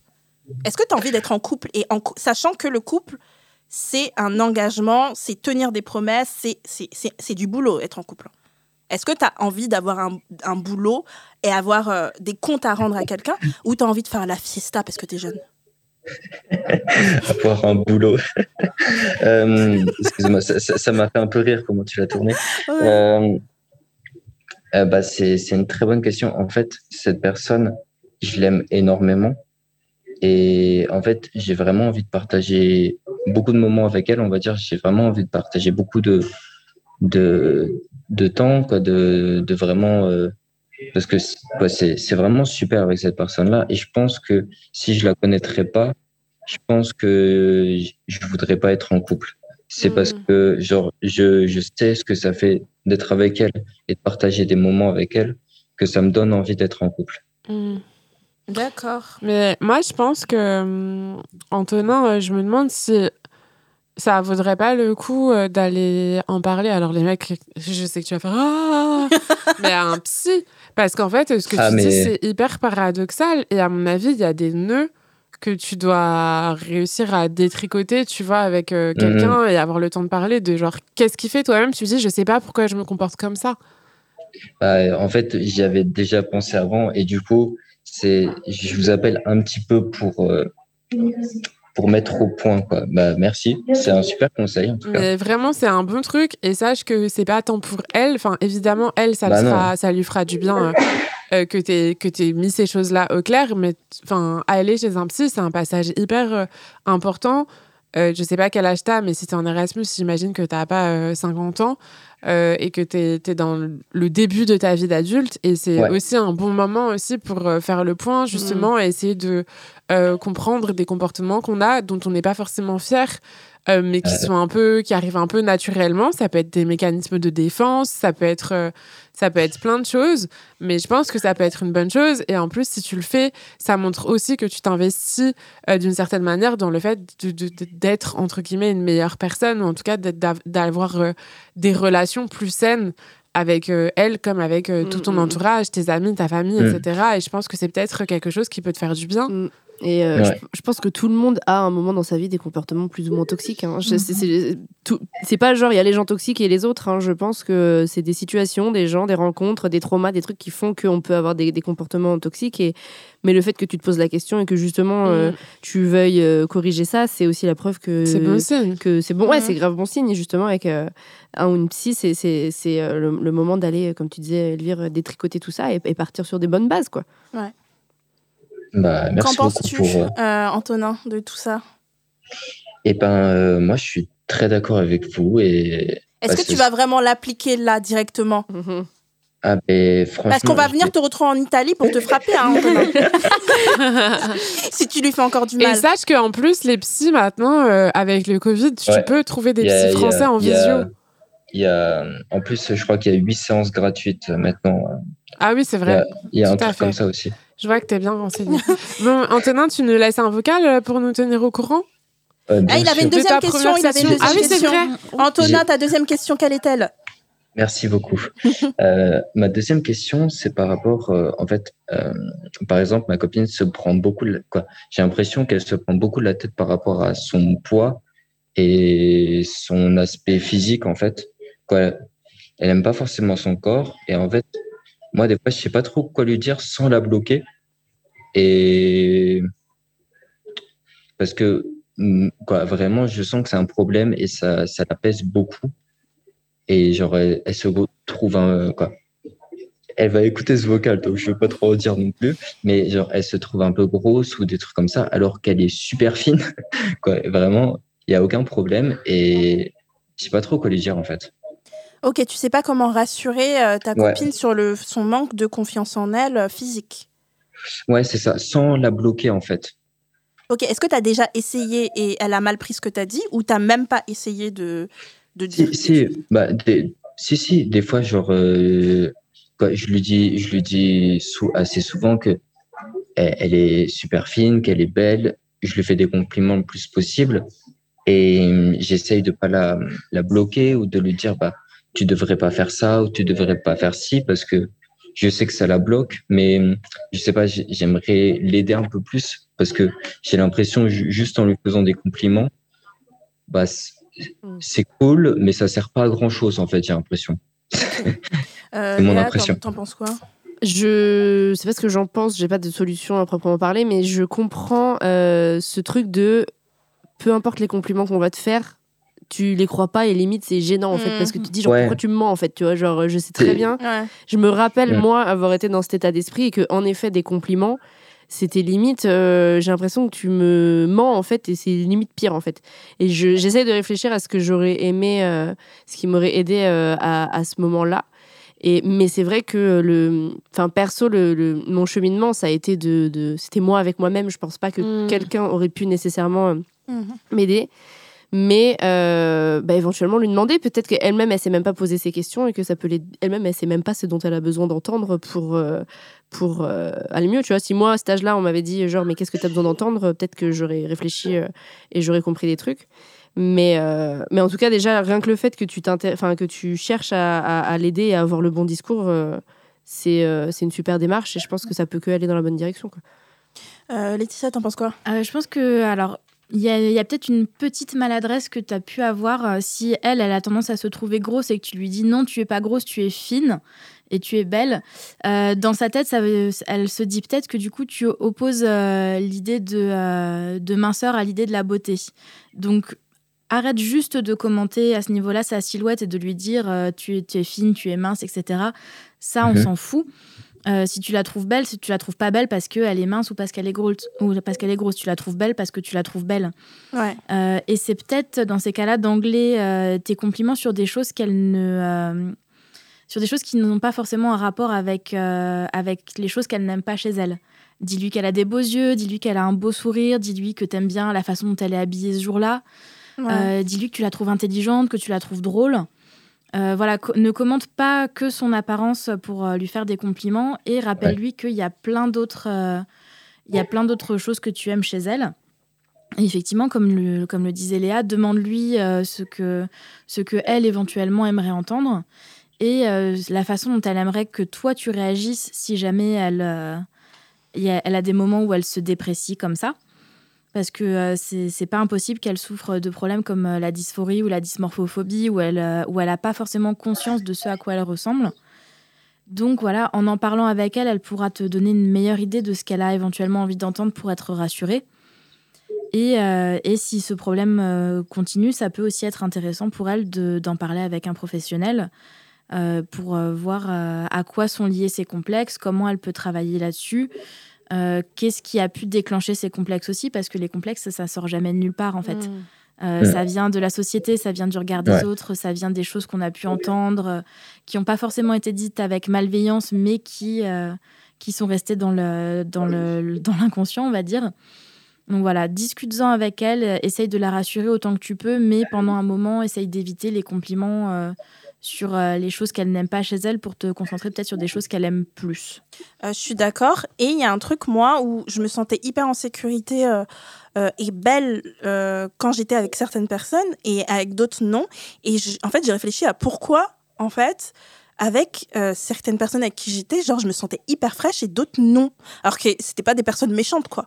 Et en fait, le fait, pour moi en tout cas, de en fait, toujours dire mais non, t'es belle et tout quand je me plains de quelque chose, c'est pour moi du, du mytho un peu. C'est genre histoire que euh, ben, non, en fait, t'inquiète, t'inquiète. Alors que- Ouais, voilà. Alors que, euh, que, en fait, si- les, les- les personnes à qui je me sentais bien, c'était des fois, par exemple, on- je devais m'habiller parce qu'on devait aller au resto et je sortais de la salle de bain et la personne me regardait en disant Mais waouh, mais t'as acheté cette robe où? T'es méga fraîche et tout. En fait, c'était les compliments hors zone de moi qui me plaint des choses. C'était des compliments de la vie de tous les jours. Et en fait, tu t'es obligé de te dire, la personne, sans que tu lui demandes, sans que tu sois en crise existentielle de ton physique, te le dit, genre tu reçois des trucs alors que t'as rien demandé. Et ça, alors ça, c'est magnifique. Donc, euh, je sais pas si tu le fais déjà, peut-être que tu le fais déjà, Antonin. Bah écoute, euh, je lui demanderai. Tu, Non, tu- mais, tu sais euh, pas si toi tu le fais? Bah je, je m'en rends, je m'en. Ça veut dire non, ça. Ça veut dire non. Je pense, Ça je veut pense dire que ça non. veut dire non. Ça veut non, mais- dire non. Mais pourtant, est-ce que des fois tu, tu, tu la regardes Je suis sûre que, bien sûr, quand on aime quelqu'un, je suis sûre que des fois tu la regardes quand elle fait un truc un peu, je sais pas, à la vaisselle ou un truc comme ça, et tu te dis euh, qu'elle est belle. En fait, exprime-le, tu vois. Genre, euh, si elle a changé, je sais pas, elle s'est fait une queue de cheval, elle s'était jamais fait une queue de cheval, dis-lui, ah, mais ça te va bien, tu vois. C'est des trucs, Ouais, des petits trucs comme ça, tu vois, qui donnent confiance. On se dit ça, c'est sincère. Alors que quand tu le dis quand elle se plaint, on, on Mm. doute de la sincérité du truc. Tu vois la différence ou pas? Ouais, ouais, je vois la Et différence. des trucs spécifiques un peu, genre. Pas juste, Mm. euh, ah, ça te va bien, genre. Tu vois, des trucs, euh, moi je crois que quand c'est bien spécifique, je me dis, ah ouais, enfin vraiment, t'as vraiment regardé et tu réfléchis aux compliments que tu me fais, tu vois. Ouais. Donc, euh, prends le temps de. de... Genre ton cul aujourd'hui. Je- là. ouais. Aïe, aïe, j'ai envie de croquer dedans. non, mais tu vois, de dire, euh, je sais pas, ouais, euh, aujourd'hui, enfin, euh, tes yeux, Ouais. c'est ouf. Quand je regarde dedans, euh, je. Bon, bref, après, tu Waouh, parles. mais quel romantique ou pas. Quelle Mais- poète, Un truc Léa ouais, mais au moins, je me dis, c'est pas juste un. Pourquoi mais tu m'envoies pas des compliments, Léa Ah bah, si tu me demandes, avec plaisir, tu en communiques. Moi aussi, Léa, quand on arrive, Allez, des compliments pour toi, des compliments Un compliment par semaine par quand Léa. on arrive dans le studio, je veux aussi que tu dises tes yeux aujourd'hui. Léa, je Ouais. veux l'entendre. avec. Euh, Antonin, est-ce qu'on a répondu à tes questions? Eh ben, vous, vous avez parfaitement répondu et euh, vous m'avez bien fait rire, donc euh, merci beaucoup. De rien. Merci à toi. Il faut que tu commences ce truc de, euh, par rapport à la première question que tu avais, de Ouais. d'arrêter de promettre déjà, de vous Ouais. trouver un moment, je crois que c'est Léa qui l'avait proposé, trouver Mais un calendrier, un moment où vous êtes sûr que c'est pour vous. Genre, tu fais rien à ce moment-là. Mais je, c'est- je- je pense, je pense en fait, j'ai pas, on va dire, j'ai pas assez confiance en moi et je dis pas genre, euh, bah là en fait je peux pas. En fait, je, je pense, je sais pas dire non ou peut-être un truc comme ça, j'en sais rien. Bref, bah, Une bonne- Ouais, et bah, excuse-moi, si je t'ai tu- coupé. Non, non, tu m'as pas coupé. Non, t'inquiète pas. Bah ouais, si tu sais pas dire non, c'est un, c'est un problème. Mais il y a, Le psy. il y a- voilà, Elvire l'a dit et elle a dit le psy. Déjà, c'est un bon commencement. Et il y a d'autres manières de dire non. Genre, si elle te dit, euh, genre, euh, Eh, on, se parle à 17h, tu vas pas dire bah non. tu vas pas Ouais, dire ça comme ça. Non. Tu vas dire un truc du genre, euh, je suis pas sûre que euh, ma soirée va se finir tôt. Tu vois, des trucs comme ça. qu'on se parle Ouais. Et après, ne termine pas sur ça. Tu reproposes une date pour montrer Grave. l'intérêt est là. Mais demain matin, je suis libre comme l'air. Tu vois? Et encore une fois, en fait, le non, il est plus facile à dire quand et à, et à accepter quand quelqu'un te dit non. Enfin, on dit non, encore une fois, c'est pas non de dire je suis Ouais. pas dispo, mais quand justement, on sait qu'il y a des moments et. et et il y a cette fiabilité qui permet de dire, ok, là c'est pas bon, mais je sais que comme tu m'as dit tel jour ou telle heure ou tel machin, tu vas le faire et ça va arriver. Bah c'est ok que tu me dises non en fait. Ouais. Alors qu'un non euh, balancé comme ça, enfin, tu- oui, c'est vrai que quelqu'un qui te dit un espèce de demi-non, tu sais pas quand, euh, il te rappelle, il te rappelle pas, euh, vas-y, on le fait, on le fait pas, bah au final, euh, ça fait, c'est pire qu'un non en fait, je trouve. Ouais. Au moins, le non, t'es, ok, bon, bah je sais que je fais ma soirée comme je veux, et puis, et puis voilà quoi. Antonin, du coup, essaye d'appliquer des petits trucs et le psy. Et n'hésite pas à nous envoyer un petit vocal ou à, à nous rappeler pour nous raconter la suite des événements, pour nous dire Bah, comment c'est, ce- ce- tout ça a évolué. avec plaisir. En tout cas, c'était un plaisir euh, euh, de faire mes questions et puis merci beaucoup pour, euh, Pour nous aussi, pour et les c'est- réponses. on t'a un peu engueulé, mais déjà le fait que tu appelles pour, c'était euh, mérité. pour poser des questions, déjà c'est mignon. Et il y a, y a pas, il y a pas tous les mecs qui font ce que tu fais, genre appeler pour essayer de trouver des solutions. Donc ça veut dire que déjà tu es sur la bonne voie, ok? Bon, bah, super. Bah, merci beaucoup en tout cas. Vraiment, Merci ça- à toi Salut, Antonin, à plus. Gros bisous. Gros Bisous. bisous à tout le monde. Bisous. Au revoir. Sacré Antonin. On va passer au dernier déjà, ouin ouin, dernier appel. Est-ce que la personne, c'est une personne anonyme? Est-ce que la personne est avec nous? Je suis avec vous. Hello, Salut. comment vas-tu? Hello, ça va bien et vous? Super, tu sors du boulot? Oui, tout à fait. C'était bien cette petite journée? Il faisait beau aujourd'hui.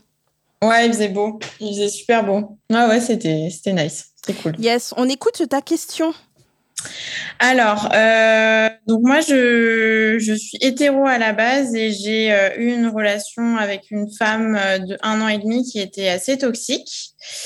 Et, en fait, ma question, c'est, là, du coup, j'arrive à un, carrefour de ma vie où je me dis, voilà, comment je m'oriente sexuellement? Est-ce que, je, en fait, je sais que je préfère le plaisir avec une femme, la sexualité avec une femme et qu'avec un homme. Et j'aimerais savoir, vous, comment. Je sais que toi, Naya, par exemple, t'es bi, et je veux savoir qu'est-ce que t'aimes plus chez, chez la femme que chez l'homme, et qu'est-ce qui te fait dire que, que t'es bi, euh, voilà. D'accord. En gros, euh, si- dis-moi si je me trompe, tu Dis-moi. tu tu t'es un peu perdu par rapport à ce que tu devrais faire, plus t'orienter vers les hommes et les femmes. Mais pourquoi, du coup, au départ, tu nous as parlé du fait que c'était toxique avec une meuf? Ça t'a impacté au point d'avoir peur des meufs ou? Ouais, il y a eu, il y a Ouais. eu un peu de ça. Ouais, il y a eu, euh, y a eu un peu de ça, j'avoue. Euh, mais là, récemment, on s'est revus et bon, ça, la relation s'est plus apaisée, on va dire. Et, euh, et je me, là, c'est récent, c'est lundi, on s'est revus et, et j'ai eu la sensation que c'était vers ça que je devais aller. Mais euh, voilà. D'accord. Euh, je peux pas te dire vers quoi tu devrais aller. Franchement, Oui, ce serait me doute. genre te mentir, de dire l'un la ou l'autre. Euh, c'est c'est des rencontres. Il y a pas un truc euh, comme ça, une la vie c'est des rencontres. Il y a pas un truc. un- c'est- c'est- Ça, ça a l'air de sortir d'un film de Romain On Duris. dirait un truc euh, de Ah. Astérix Ouais, c'est ça. C'est ça, Astérix. c'est ouais. ça. Bref, mais en gros, euh, je, si- moi en étant, en tout C'est cas, si c'est tu si tu me demandes pour moi, euh, Euh, j'ai pas une j'ai pas une préférence je dis pas genre je préfère les hommes ou je préfère les femmes je pense pas. Euh, j'ai toujours aimé les personnes. C'est beau. J'ai toujours aimé les personnes mais c'est vrai que c'est extrêmement différent. Je demanderai à Laetitia qui est bi aussi tout à l'heure. Euh, euh, c'est extrêmement différent. Ce n'est pas le même game. Alors c'est vraiment très très très très différent. Moi je sais que mes relations avec les hommes euh, au départ, euh, je suis toujours terrifiée. J'ai toujours peur parce qu'il y a une espèce de jeu que j'ai l'impression de jouer avec les hommes qui est pas naturel. Tu dois trop faire semblant de pas être attaché, de machin et tout, parce que c'est un peu le game de cette société. Et j'ai l'impression de pouvoir être plus moi-même dans mes relations avec les meufs quand ça commence. Je suis genre grave moi et hyper naturelle. Donc ça, c'est déjà la première différence que moi j'ai notée personnellement euh, et je trouve que les meufs sont plus empathiques parce que je trouve que euh, on vit la même chose en étant une meuf dans cette société et que du coup quand je vais me livrer sur le sexisme ou sur euh, des questions politiques elle va pas remettre ma parole en cause. Après j'ai été en couple avec une meuf une seule fois dans ma vie et donc il y avait tout ce truc de euh, d'éducation devoir éduquer son partenaire qui n'existait plus parce qu'elle était bah, politisée elle était euh, de gauche euh, voilà. Euh, et du coup, en gros, euh, pourquoi Excusez-moi, euh, la table est dissipée. De, de quoi Qu'est-ce que je La table n'est pas dissipée du tout. Je fais passer des petits trucs. C'est Elles- se font des- des j'écoute, petits mots mais je, épistolaires. je suis désolée, je peux pas du tout euh, participer des- à la question, donc je. C'est les, en fait, c'est les hétéros de la table qui se sentent pas concernés et du Mais coup, non, elles pas du tout. J'étais grave en train d'écouter. je peux faire des choses à la fois. avec dessins. On a le droit de se montrer nos dessins. Alors, euh, et du coup, euh, moi, j'étais en- dans une des dernières émissions, j'ai dit comme quoi je voulais vraiment, moi qui suis célib maintenant, être avec une meuf. Parce que je trouve ça Ah plus ouais. apaisant dans ma Mm. tête et tout. Après, j'ai pas, on n'a pas le même passif, toi et moi. Tu as vécu des trucs que moi, j'ai pas vécu. Tu as ton propre ça. rapport aux relations. Mais moi, j'ai toujours trouvé, même les plans cul avec des meufs, c'est genre. Moi, en fait, la première relation que j'ai eue avec une meuf, c'était un plan cul. Et en fait, Mhm. le fait que, genre, je venais de la quitter et qu'elle me rappelle et qu'elle dise, viens, on refait ça demain. J'étais là, genre, les mecs ne font pas ça. En fait, les mecs, ils- j'ai l'impression qu'ils assimilent, en fait, la proximité le fait de te rappeler tout de suite à un engagement. Alors qu'il n'y avait pas ça avec les meufs avec qui je, je baisais. En fait, ça dépend desquelles et ça dépend des caractères. Mais euh, moi, j'aimerais bien finir avec une meuf, mais c'est très personnel. Laetitia, qu'en penses-tu? Je me dis ça à chaque fois que je suis célibataire, que cette fois-ci c'est la bonne, je vais trouver une femme et que je vais l'épouser, qu'on va avoir des belles robes de mariée et tout. Puis au final, je finis toujours par me remettre en couple avec des mecs. Et à C'est chaque fois, terrible. À chaque fois, je suis, un, je suis un petit peu déçue de moi-même. Euh, non, bah moi, tu vois, c'est le contraire. J'ai jamais eu de, euh, de relation de couple avec des nanas. J'ai toujours eu que des euh, trucs, soit des, des relations sexuelles, soit des histoires d'amour euh, très platoniques euh, où euh, moi j'étais folle amoureuse et où l'autre personne n'était pas du tout amoureuse de moi. Ou alors des relations à distance, ce qui est un peu chiant, on va pas se mentir. On a, on a déjà eu deux vocaux là-dessus, enfin deux appels là-dessus sur les relations à distance. Euh, donc euh, c'est difficile de, de te dire vers quoi tu dois te tourner parce que c'est quelque chose de très personnel. Euh, après, tu n'as pas nécessairement besoin de mettre non plus une étiquette dessus. Ouais. Parce que tu vois, tu, au début, tu te décris comme euh, une hétéro qui a eu une relation d'un an et demi avec une femme. Euh, T'es pas obligé de te décrire soit comme hétéro, soit comme bi, soit comme lesbienne. Tu peux euh, faire les choses euh, comme elles viennent. Ouais. et euh, adapter ton étiquette en fonction de, de la relation dans laquelle tu es à ce moment-là et puis la laisser évoluer après. Euh, pour moi, la, la sexualité, c'est quelque chose qui a toujours été quelque chose de très fluide en fait. Et un peu comme Naya, je tombe pas amoureuse d'une personne pour son genre, mais je tombe une personne amoureuse d'une personne pour sa personne. Donc euh, je vois pas le- je vois je vois pas la nécessité de mettre des étiquettes là-dessus. Après, si tu as une. Excuse-moi. Vas-y, Euh, si tu as une. euh, En fait, on dirait que tu projettes un peu tout sur cette relation toxique que tu as eue avec une meuf et que tu te dis, ah, c'est bon, les meufs, c'est comme ça, mais c'était une personne toxique dans ta vie, en fait. Et euh, peut-être que. En Et fait. euh, t'inquiète, il y a masse de mecs toxiques et- aussi. et- ouais, c'est ça que j'allais dire. Merci, Elvire. Putain, le nombre de mecs toxiques. Euh, euh, moi, je devrais arrêter les mecs, tu vois, complètement. Et en fait, il y a des personnes toxiques et il y a des personnes qui ne sont pas toxiques. T'es Oui. tombé sur une relation où t'as beaucoup souffert et c'est terrible. Mm. Mais ça veut pas dire que les relations lesbiennes sont toxiques. Tu vois ce que je veux dire? Ouais, je vois. Mais tu vois, je me retrouve beaucoup dans ce que tu as dit au début, Naya, quand tu disais que qu'avec les hommes, tu avais l'impression qu'il y avait. Enfin, moi, j'ai beaucoup eu l'impression d'être femme-objet avec les Ouais. hommes et de devoir les séduire. Et en fait, d'être juste un, enfin, juste une apparence, une enveloppe, une enveloppe, en fait, pour eux, tu vois. Et alors qu'avec une femme, je me sens, comme tu, comme as dit, vraiment tellement plus moi-même, en fait, tu vois. Ouais. Mais j'ai une question. Pourquoi est-ce que c'est important pour toi de, de choisir C'est-à-dire, pourquoi est-ce que c'est. Parce que tu dis, j'ai besoin de savoir dans quelle direction m'orienter sexuellement, comme si euh, c'était un, un, tu vois, un truc de non-retour, où une fois que tu as décidé, euh, tu dois choisir entre euh, Ouais. des mecs ou des meufs. Pourquoi est-ce que si tu es célibataire La en ce moment, tu peux, tombée. Tu peux pas juste euh, tu peux pas juste euh, être dans, dans un truc ouvert en te disant bah en fait je vais voir euh, naturellement qui va m'attirer et, vers qui euh, tu vois ce que je veux dire? Ouais, je vois. Ben, c'est, c'est ce qui est un peu venu à moi euh, du coup après. Je me suis dit, mais en fait, on s'en fiche. euh, essaye de. Enfin, vis et puis tu verras bien.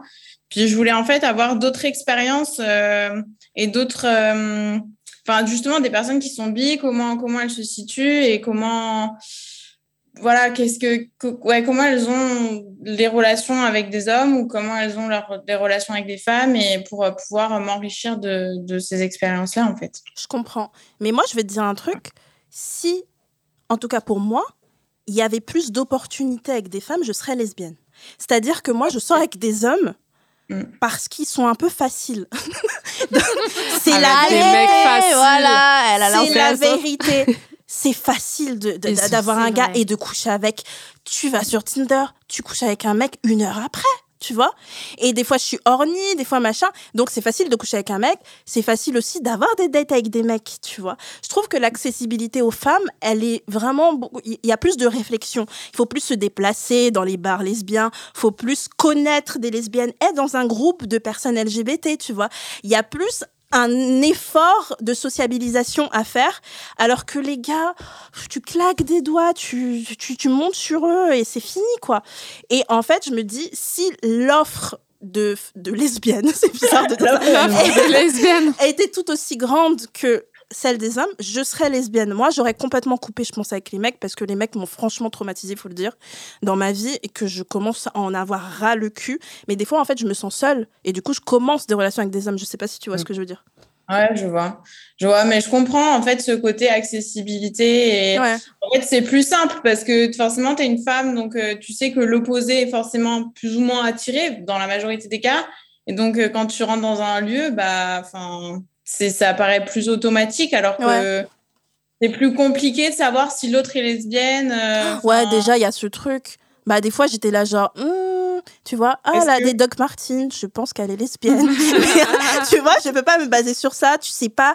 Et après, tu vois, tu dragues et la personne, elle pense, oh, elle est très, très gentille, cette fille. Tu vois, c'est vraiment, tu vois, moi, je trouve ça hyper compliqué. C'est ouais. compliqué de draguer des meufs. C'est dur, hein. Oh là là, aidez-nous, s'il vous plaît, Seigneur. Euh, toi, t'arrives à pécho des meufs. Comment, toi, déjà, Donne-nous comment t'as as rencontré ton ex et quel est ton rapport aux femmes aujourd'hui? Comment t'en rencontres? Alors, comment j'ai rencontré mon ex? J'ai rencontré mon ex dans un bar en été. C'était un bar Euh, lesbien ou rien à voir? Non, pas du tout. Pas du tout, du tout. Et, euh, et j'ai senti en fait l'attraction. euh, physique et tout. Et je me suis dit, mon Dieu, là, tu- où vas-tu? Dans quel univers vas-tu? Et puis, et puis elle m'a recontactée. Et puis, on- je me, en fait, je me suis laissée aller à, à cette éventualité, alors que pour moi, j'étais, enfin, je suis catho, enfin, tu vois, enfin. Enfin, voilà, l'hétéro, euh, enfin, pour moi, c'était l'hétéronormalité, tu sais, genre, euh, tu nais, tu es obligé d'être hétéro, en fait, alors que non. Donc, j'ai un peu découvert ça. Et, euh, et là, maintenant, comment je rencontre des meufs euh, bah, Je rencontre pas vraiment. Et j'y suis, je suis allée dans un bar euh, dans un bar dans une grande ville, et euh, j'ai rencontré une, une nana qui était lesbienne, qui au final euh, s'est trouvée euh, attirée par des hommes et qui se définit maintenant bi et, euh, et qui est dans une relation libre. D'accord. Voilà. Donc euh, voilà, mais sinon c'est ma seule, enfin c'est c'est la seule fois où j'ai rencontré une femme du coup euh, lesbienne et mais c'est compliqué hein. Ouais, c'est dur. Et- Elvire Oui. Mais je voulais savoir si tu veux bien en parler, ce qui s'était passé avec ton ex, parce que tu dis que c'était une relation d'un an et demi qui était toxique. En même temps, tu dis que tu recommences un peu à la voir. Donc, euh, est-ce que tu as envie d'en parler ou... Euh, oui, ça me dérange pas d'en parler. Euh, alors oui, c'était une relation toxique où il y avait euh, où il y avait quand même de la violence physique, psychologique, et et ça a été un peu compliqué. Et en fait, récemment, je me suis dit là, il faut que tu affrontes ton passé parce que, enfin, sinon tu vas pas avancer en fait. Donc j'ai décidé de la revoir. Ça s'est bien passé et du coup, je suis plus en paix avec ça. Bon, on a fini par euh, recoucher ensemble au final, mais mais euh, voilà, je ça a été ça a été compliqué. Après, j'ai au début, j'ai identifié ça au sexe. Comme dit, j'avais du mal à me dire je pourrais refaire confiance à une femme. Et là, maintenant, je me dis en fait euh, non, ça n'a rien à voir avec Ouais. le sexe.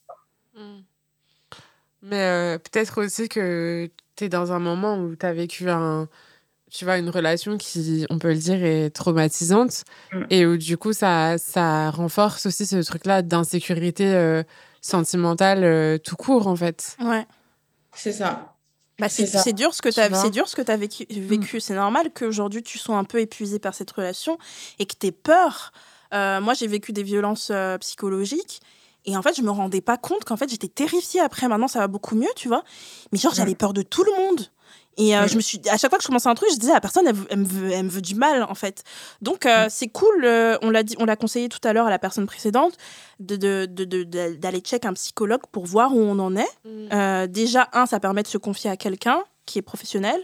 Et deux, on pourra te dire si, bah, si t'es angoissé. Des fois, il y a des gens, ils sont genre hyper tristes, mais ils se rendent pas compte qu'ils sont en dépression.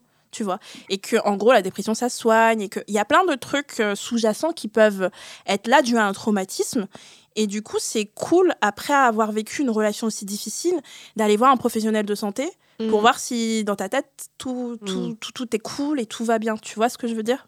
Ouais, bah en fait, j'ai commencé à suivre un thérapeute pendant ma relation parce Ah, que c'était trop en fait. Enfin, j'avais besoin d'extérioriser.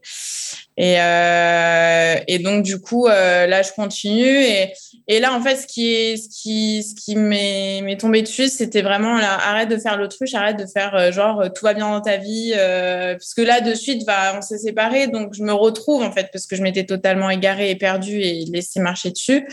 Et là, je me retrouve et, euh, et je me dis, euh, bah oui, enfin, je vois beaucoup le positif, mais d'un sens, j'ai aussi, je, je me suis rendu compte que j'ai fait l'autruche parce que bah, Mm. je- j'ai pas pris assez en considération les impacts que cette relation a pu avoir sur moi. Et là, là, t'as envie, t'as envie d'être avec quelqu'un ou t'es un peu bien dans ton célibat?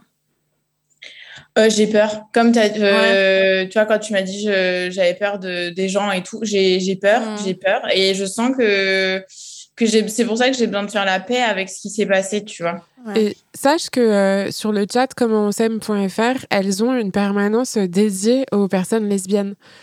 Euh, Ah ouais? Ouais. Donc euh, regarde sur le si tu regardes sur le compte Instagram de En avant toutes, tu verras sur le feed tu trouveras, je sais plus quel jour c'est exactement, Euh, je pense même que tu peux prendre rendez-vous par mail. Euh, mais du coup, elles ont euh, vraiment une permanence spécialisée sur justement les relations violentes, que ce soit psychiques, euh, enfin psychologiques ou, ou physiques, lesbiennes. Euh, et du coup, apparemment, c'est assez chouette. Enfin, moi, j'avais une abonnée qui avait été sur mes conseils justement leur parler et qui était revenue avec plein de bons conseils. Et je me demande même si elle, elle, les avait pas, elle l'avait pas redirigé vers quelque chose comme un groupe de parole ou un cercle de parole euh, de lesbiennes qui ont vécu des situations similaires. En tout cas, elles, elles ont des ressources. euh, vraiment, euh, parce que souvent, c'est vrai que quand on parle de violence conjugale, on parle beaucoup de violence hétérosexuelle. Ouais. Mais en fait, en fait, voilà, elles, elles ont des ressources, en tout cas, pour des personnes qui, sont, qui ont été dans ta situation. Et ça vaut peut-être le coup d'aller leur en parler, puisque justement, tu parles du fait d'être en paix avec toi-même. Tu vois un thérapeute, c'est déjà hyper bien, enfin, c'est même euh, le plus important. Mais ça peut être bien aussi de parler à des personnes qui sont vraiment spécialistes de ce sujet-là et de ces dynamiques-là, même pour essayer de comprendre la toxicité euh, de la relation et les mécanismes et ce que ça a créé en toi.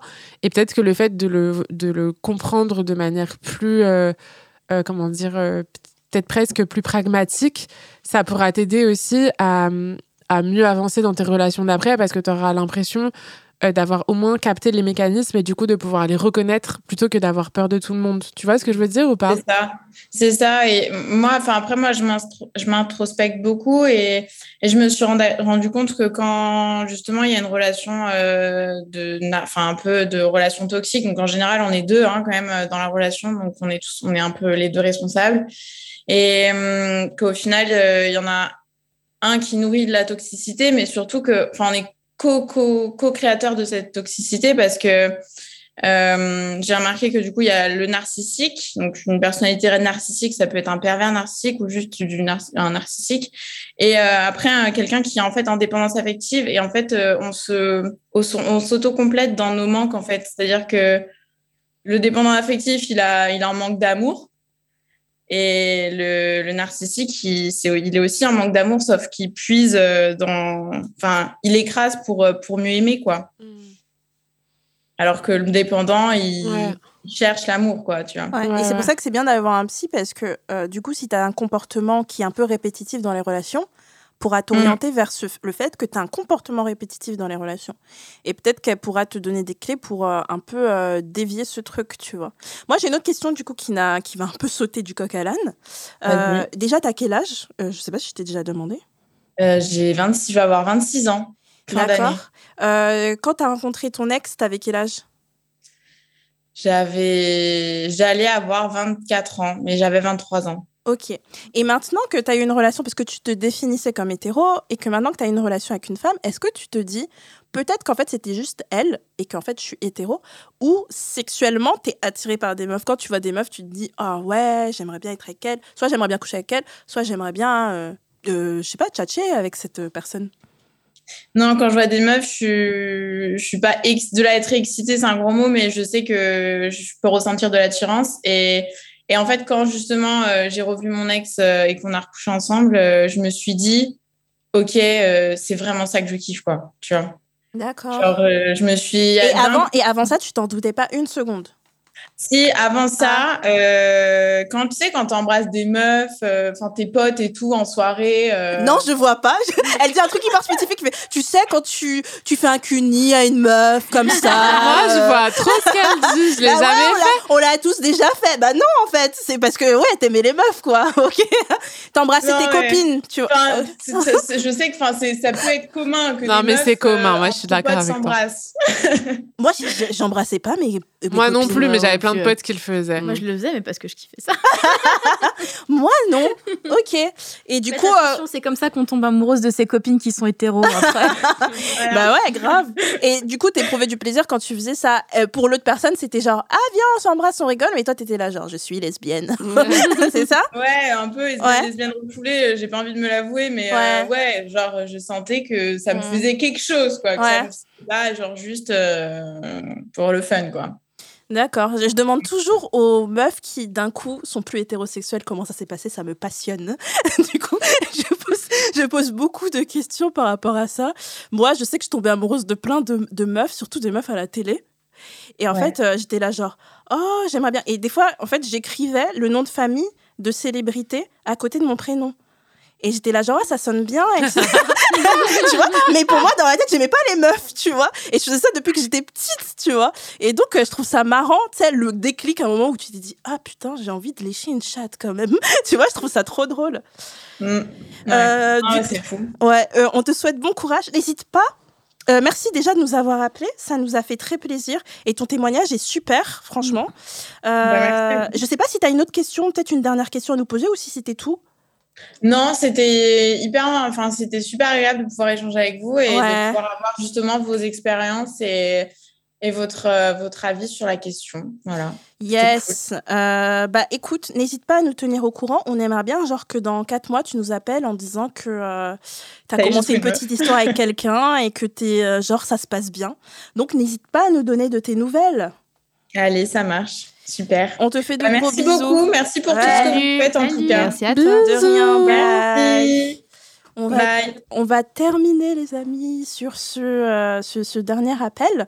Vous avez vu comme euh, c'était c'était cool. On engueule, mais on, en- on fait des caresses aussi. Il y a les deux. Donc, n'hésitez pas à nous appeler euh, si, euh, bah, si vous voulez euh, nous poser des questions en direct. On refera une session prochainement.